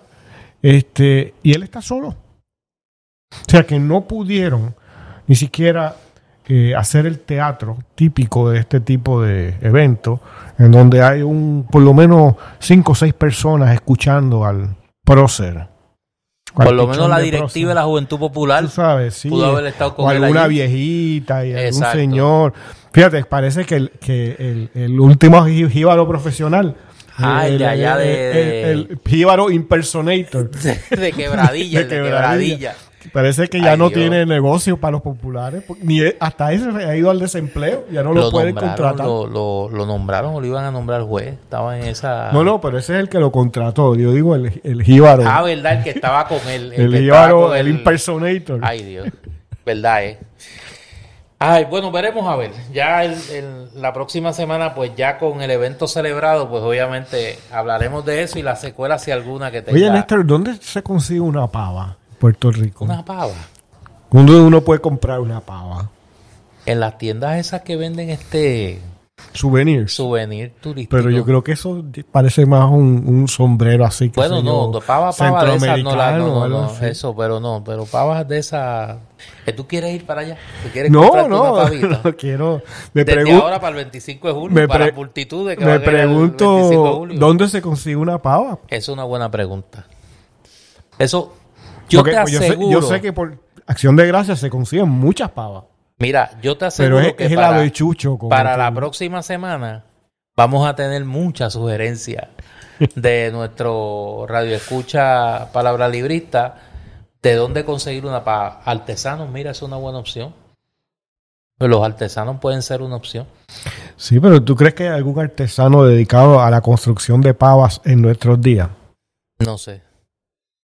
De verdad que no sé. Pero yo te voy a averiguar. Yo le voy a preguntar a mis buenos amigos populares que tienen que tener colecciones de pavas. Sí.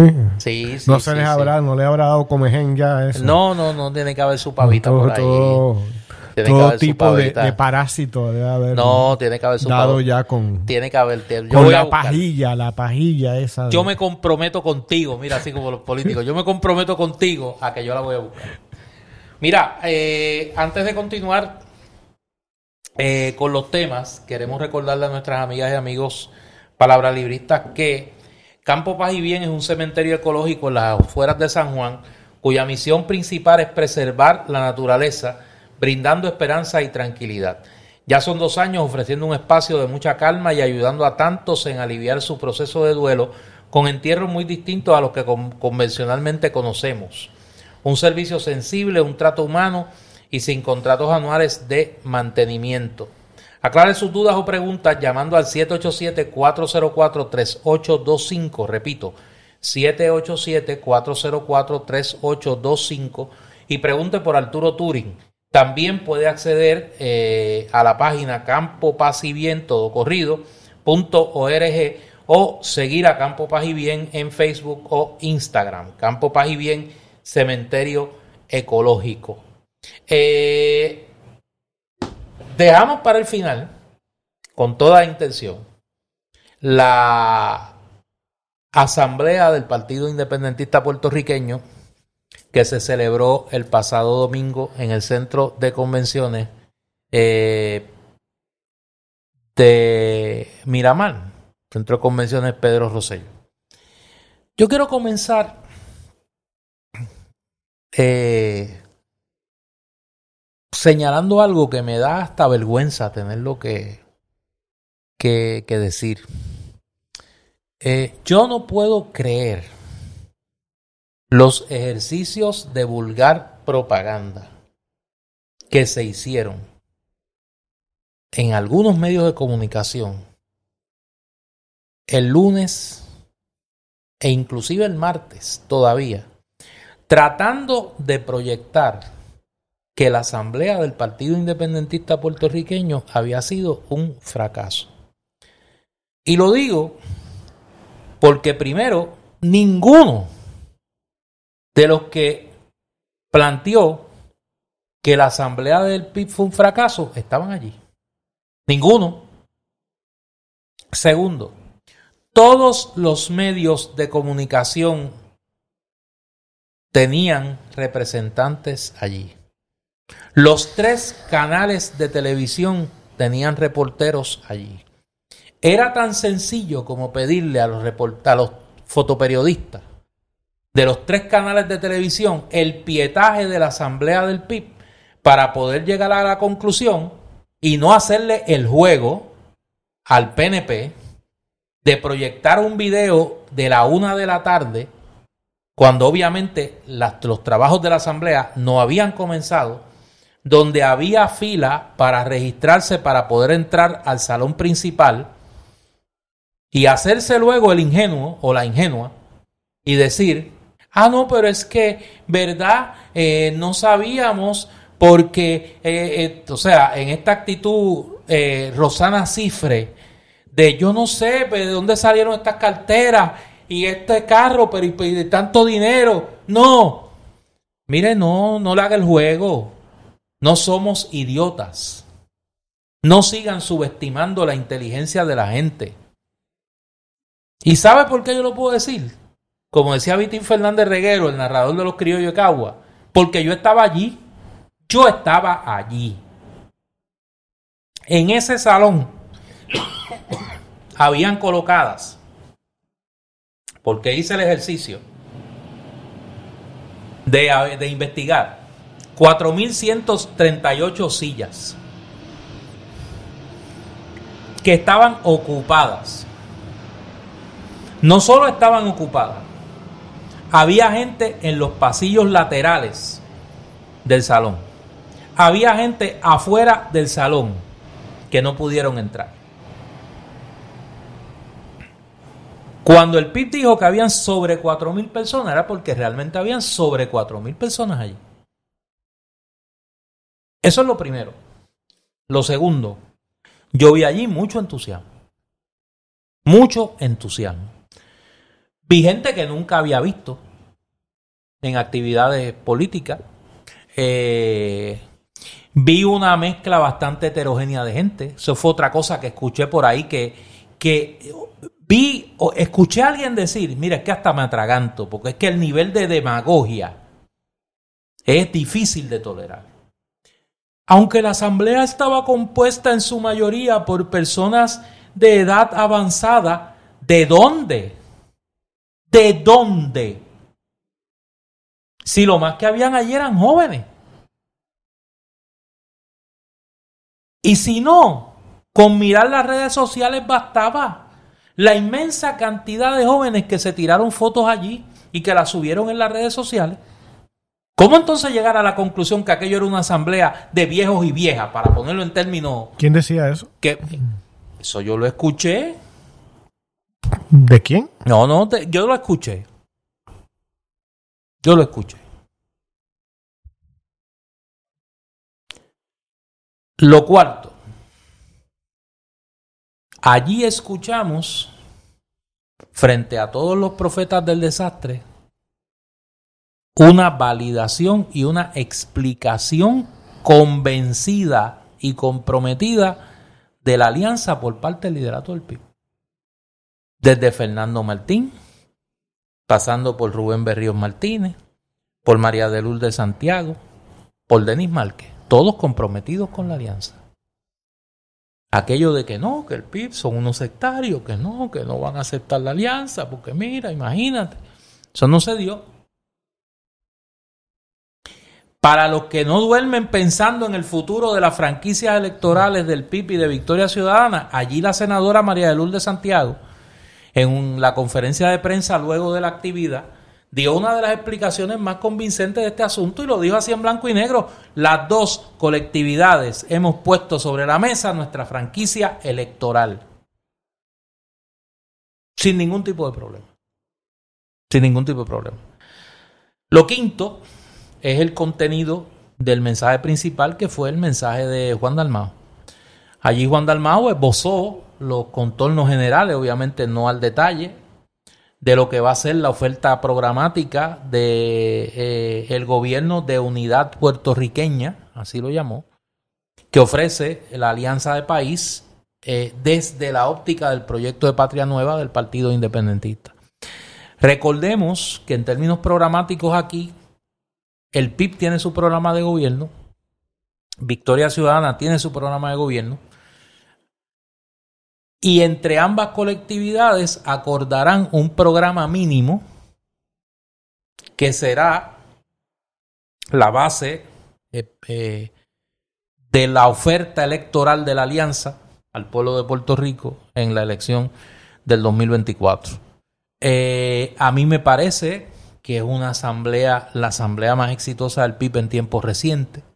Recordemos que el PIB viene a hacer su asamblea de candidaturas en el cuatrienio pasado en Ponce, en el centro ferial, eh, y que un poco refleja el entusiasmo que ha levantado la alianza en distintos sectores del país. Tanto entusiasmo ha levantado que el bipartidismo no perdió espacio y tiempo para atacarla desde el mismo domingo.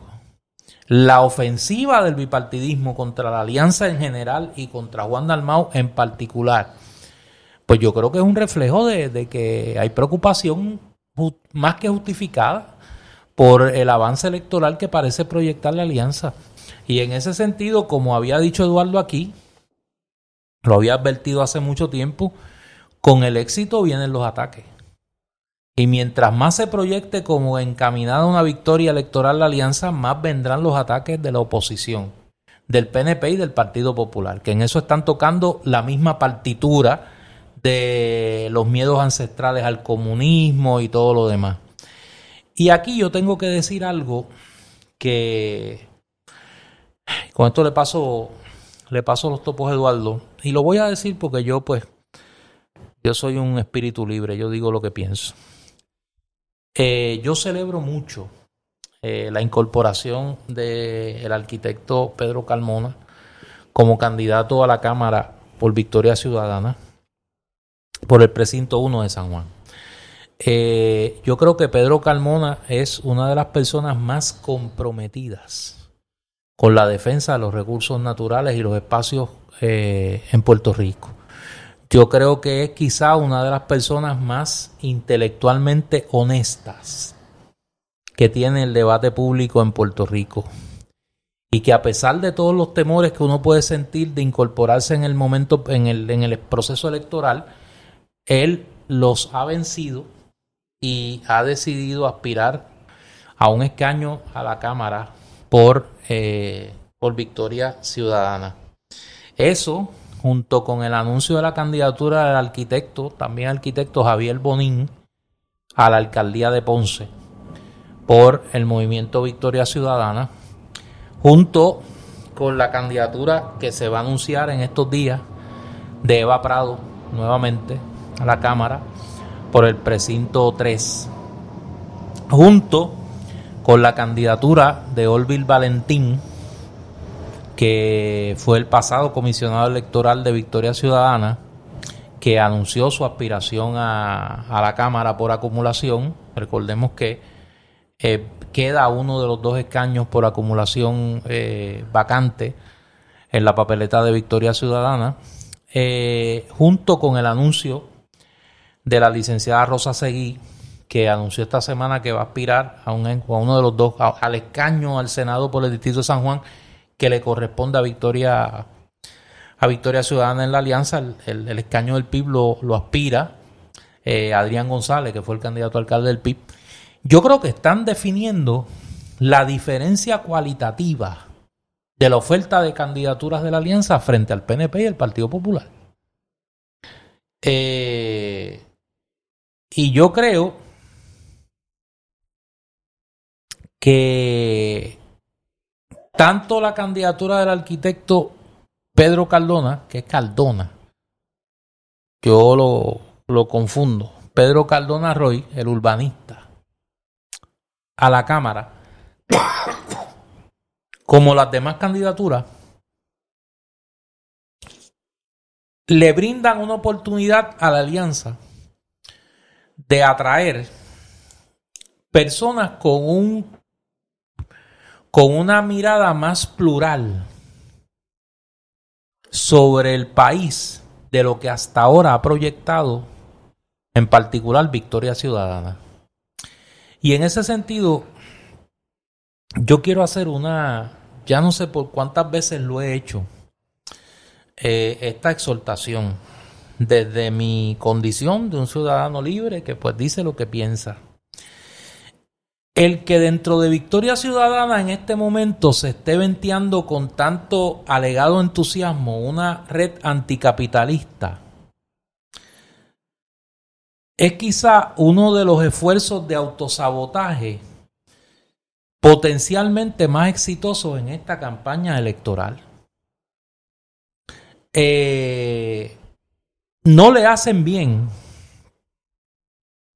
ni al movimiento al que pertenecen, e inclusive a las causas que dicen defender, el que se esté venteando con la obvia noción, me parece a mí, porque si no estaríamos hablando de un caso de despiste político monumental, con la obvia noción que se debe tener de lo electoralmente nocivo que esto es, más aún cuando se sabe que ese pensamiento no representa a la mayoría de los miembros del movimiento Victoria Ciudadana, ni está reflejado en la agenda urgente, ni en el programa de gobierno del movimiento Victoria Ciudadana, y que en ese sentido solo un sentido eh, altruistamente democrático del ejercicio del liderato permite que actos políticamente suicidas como este se cometan tan frecuentemente. Eh, lo segundo es que me parece a mí, y yo pues eso, pues ese soy yo acá, que hay un perfil que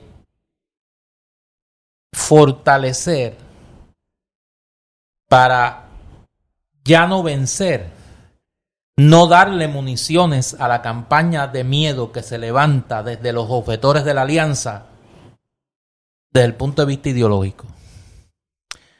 La alianza no tiene candidatos, tienen candidato el PIB y tiene candidato el Movimiento Victoria Ciudadana y los y ambos movimientos se respaldan recíprocamente ciertas candidaturas y otras no. Tratar de introducir a última hora candidaturas de, entre comillas, la alianza, que no tiene candidato, repito, tiene candidato el PIB, tiene candidato Victoria Ciudadana, alegando una ampliación ni discutida ni negociada de los componentes de esa alianza, sabiendo el efecto electoralmente nocivo que esas candidaturas pueden tener, es trabajar en contra de la alianza. Y el ego y el personalismo no puede ser tan enfermizo en una coyuntura tan crítica como esta. Todos los que me escuchan saben de lo que estoy hablando y el aludido también. Y yo creo que el patriotismo no es una palabra, es una actitud. Y esa actitud de patriotismo tiene que ir por encima de cualquier ego, por encima de cualquier consideración personal. A veces, abrazando, se asfixia. Bueno, hay algo que quisiera destacar. Aquí dos cosas. Uno, la lista de candidatos que hiciste eh, solo puede eh, crear entusiasmo, ¿no? Porque hay gente que usualmente no está asociada a la política, que por convicciones sociales, no de cambio para mejorar la sociedad puertorriqueña, ha decidido acercarse a la política, ya sea en el Partido Independentista o en el Movimiento Victoria Ciudadana. La candidatura, por ejemplo, del arquitecto Cardona, eh, Cardona Roy, debe, eh, es una manifestación sumamente positiva de eso. ¿Y para qué se quiere eh, que esta alianza funcione y llegue al poder? Pues como hemos dicho tantas veces y tantas veces también escrito yo en mis columnas en el Nuevo Día, em, es traer gente por fin que llegue al poder y sea competente y sea haga lo que se supone que debe hacer. O sea, que no es llegar al poder para poner a tu hermana en la oficina, como el presidente del Senado, eh. Que no es para ser Tata Charbonnier o el alcalde El Cano de, Cataño, o Ángel Pérez de Guainabo, o previamente el, ¿cómo se llamaba el que era de Guainabo antes? El sátiro. Eh, Héctor O'Neill. God bless his soul. Este, o para saludar insultando a alguien todas las mañanas como Rivera Chats. Buenos días, Puerto Rico. Y tener, mm, quién sabe qué, qué, qué negociaciones internas, ¿no? Por eh, Camuy, por allá. Este, tener. muy húmedo. Esa, el poner gente responsable que haga su trabajo. Eso sería una revolución en Puerto Rico. Que el dinero no se votara. que la corrupción eh, se, se redujera al máximo, que se viera una alternativa diferente, que somos, tenemos los puertorriqueños otra cara que la de un político popular o PNP. ¿No? Eh, eso por un lado. Lo segundo, en la pasada elección, el PIB sacó creo que 14%. 14%. Victoria Ciudadana sacó creo que 15, ¿no? Son 29%. Creo que fue, 14 y 14. 14 y 14, pues 28. 28. Eh, cada uno por separado, sin una alianza establecida. La posibilidad de que el entusiasmo se acerque a este movimiento según se acercan las elecciones es grandísima si se hacen las cosas bien, si se acercan a ellos buenos candidatos, si no se cometen errores como los que tú estabas refiriéndote hace un momento y otros posibles. Si se sabe enfrentar y defenderse de los embates de ese bipartidismo que se siente amenazado. Es posible crecer el PIB se multiplicó por siete sus votantes. ¿No? Eh, es posible imaginar que ese eh, que sea que se consigan digamos para ser lo más conservador posible 5% más. Eso es 33% con eso ganó la gobernación Pedro Pierluisi en el 2020 o sea, hay los números, son imaginables en este momento para una victoria de la alianza. Y ni se diga si entran al ruedo político, es decir, si son electos a la legislatura, algunos o muchos de esos candidatos a los cuales tú has hecho referencia en tu listado, y que en algunos de los municipios en donde la alianza va junta, se puede elegir algún candidato de esa alianza. Ah, yo creo que sí. Y, y, eh, y en, así en las asambleas municipales y tal. Es decir, cambia el panorama político. Lo primero que, que, dejaría de estar es la mentira estilo Partido Popular y la cobardía estilo Partido Popular. Y entonces se podría entonces eh, enfrentarse a la mentira, la cobardía y la corrupción del PNP. Y es una toma del poder, por lo tanto, no de una alianza con tal nombre, eso debe ser una toma de poder de los ciudadanos de Puerto Rico. Correcto.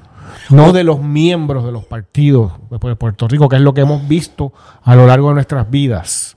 No. Eso es un elemento, Eduardo, y, y quiero, perdona que te interrumpa ahí, porque me parece que eso hay que subrayarlo.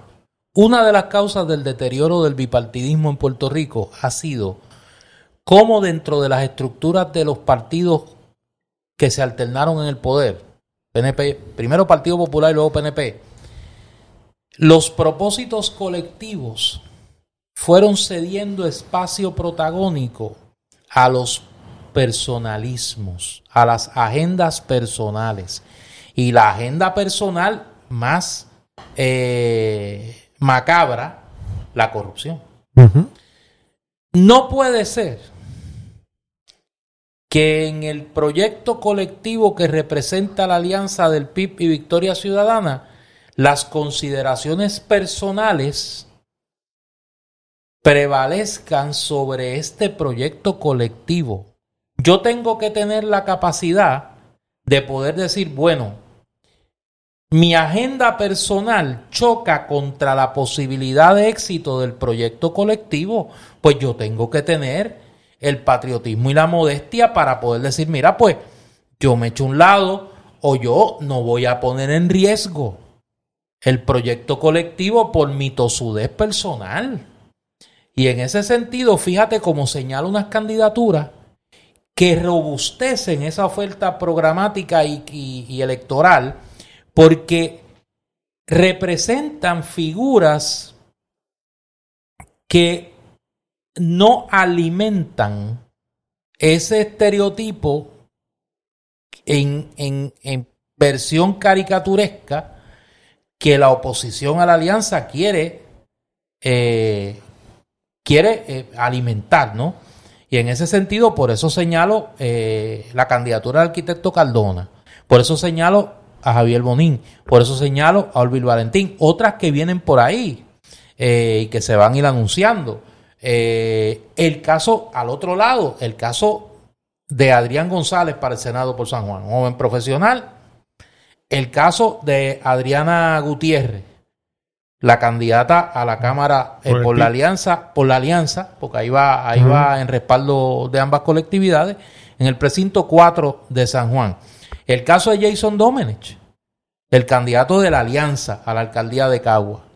Son perfiles, o sea, estos no son los tatitos y los canos de este mundo. O sea, es otro perfil que la alianza ofrece al pueblo de Puerto Rico en su oferta de candidatura. En ese sentido, por eso es que tiene que haber una alta dosis de prudencia. O sea, eh, para que esto no se, eh, para que uno queriendo abrazar no termine asfixiando un proyecto colectivo. Mira, eh, empezó mi ley. Y viene tumbando caña.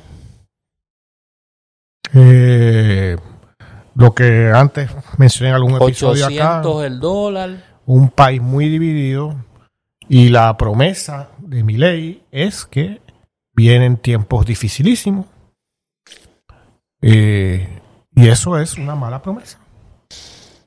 Es, una, es los que están mal van a estar peor.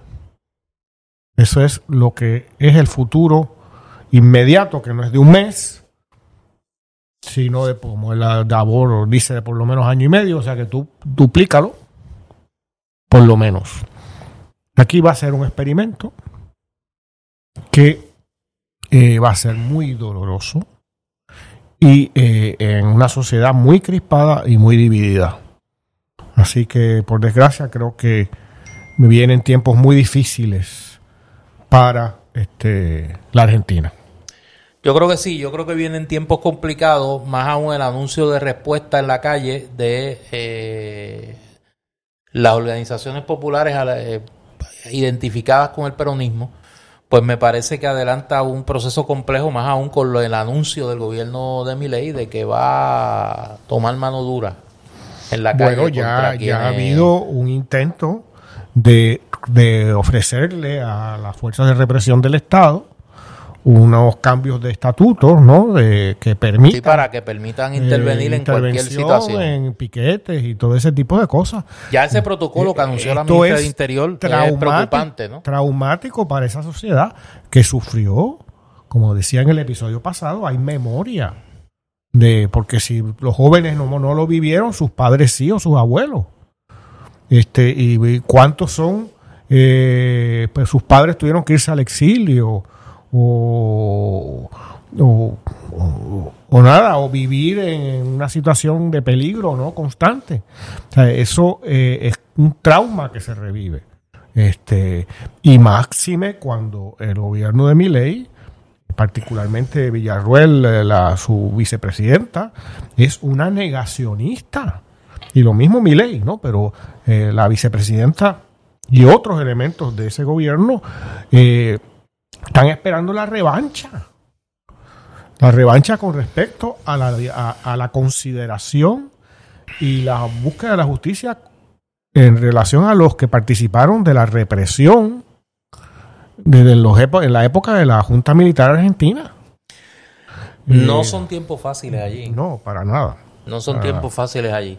Oye, hay que estar pendiente este fin de semana. Eh, para los que nos escuchan sábado eh, o nos escuchan domingo en la mañana.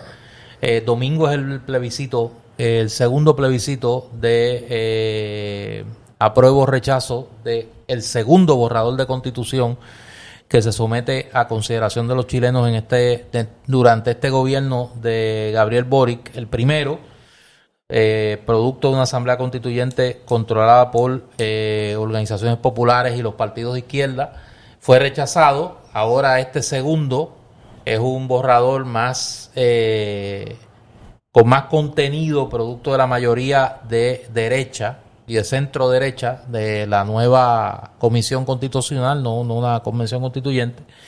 Eh, las encuestas apuntan a una contienda bastante cerrada con posibilidad de triunfo del apruebo, lo que sería una derrota, se interpreta como una derrota para el gobierno de Gabriel Boric, que aunque directamente no está favoreciendo el rechazo, los partidos que conforman la, eh, la coalición de gobierno sí lo están haciendo.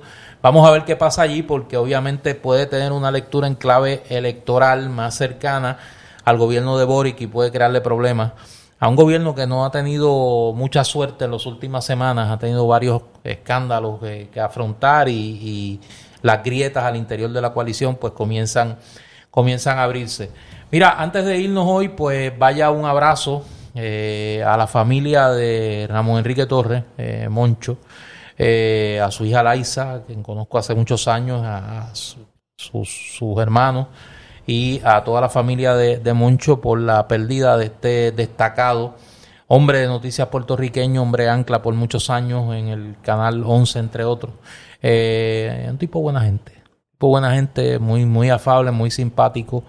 Eh, fanático del deporte, todos los equipos de Ponce, particularmente su equipo de baloncesto superior, y un tipo de buena gente, tenía un Joy DeVille eh, eh, que lo distinguía, lamentablemente esta epidemia de cáncer que vive Puerto Rico, pues lo tocó a él y pues lo lleva a la otra orilla del misterio.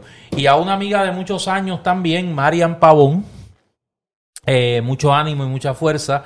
Esta semana la clase artística puertorriqueña se ha lanzado a solicitar ayuda para ella, eh, particularmente Cristina Soler y Suset Bacó, eh, buenas amigas y ambas destacadas actrices puertorriqueñas. El pueblo de Puerto Rico, como siempre generoso, le brindó su respaldo, pero hay que continuar ayudando económicamente a Marian. En las redes sociales están las maneras en que se pueda hacer y sobre todo darle ánimo a una, a una figura que tanto nos ha hecho reír como, como es el caso de Marian Pavón.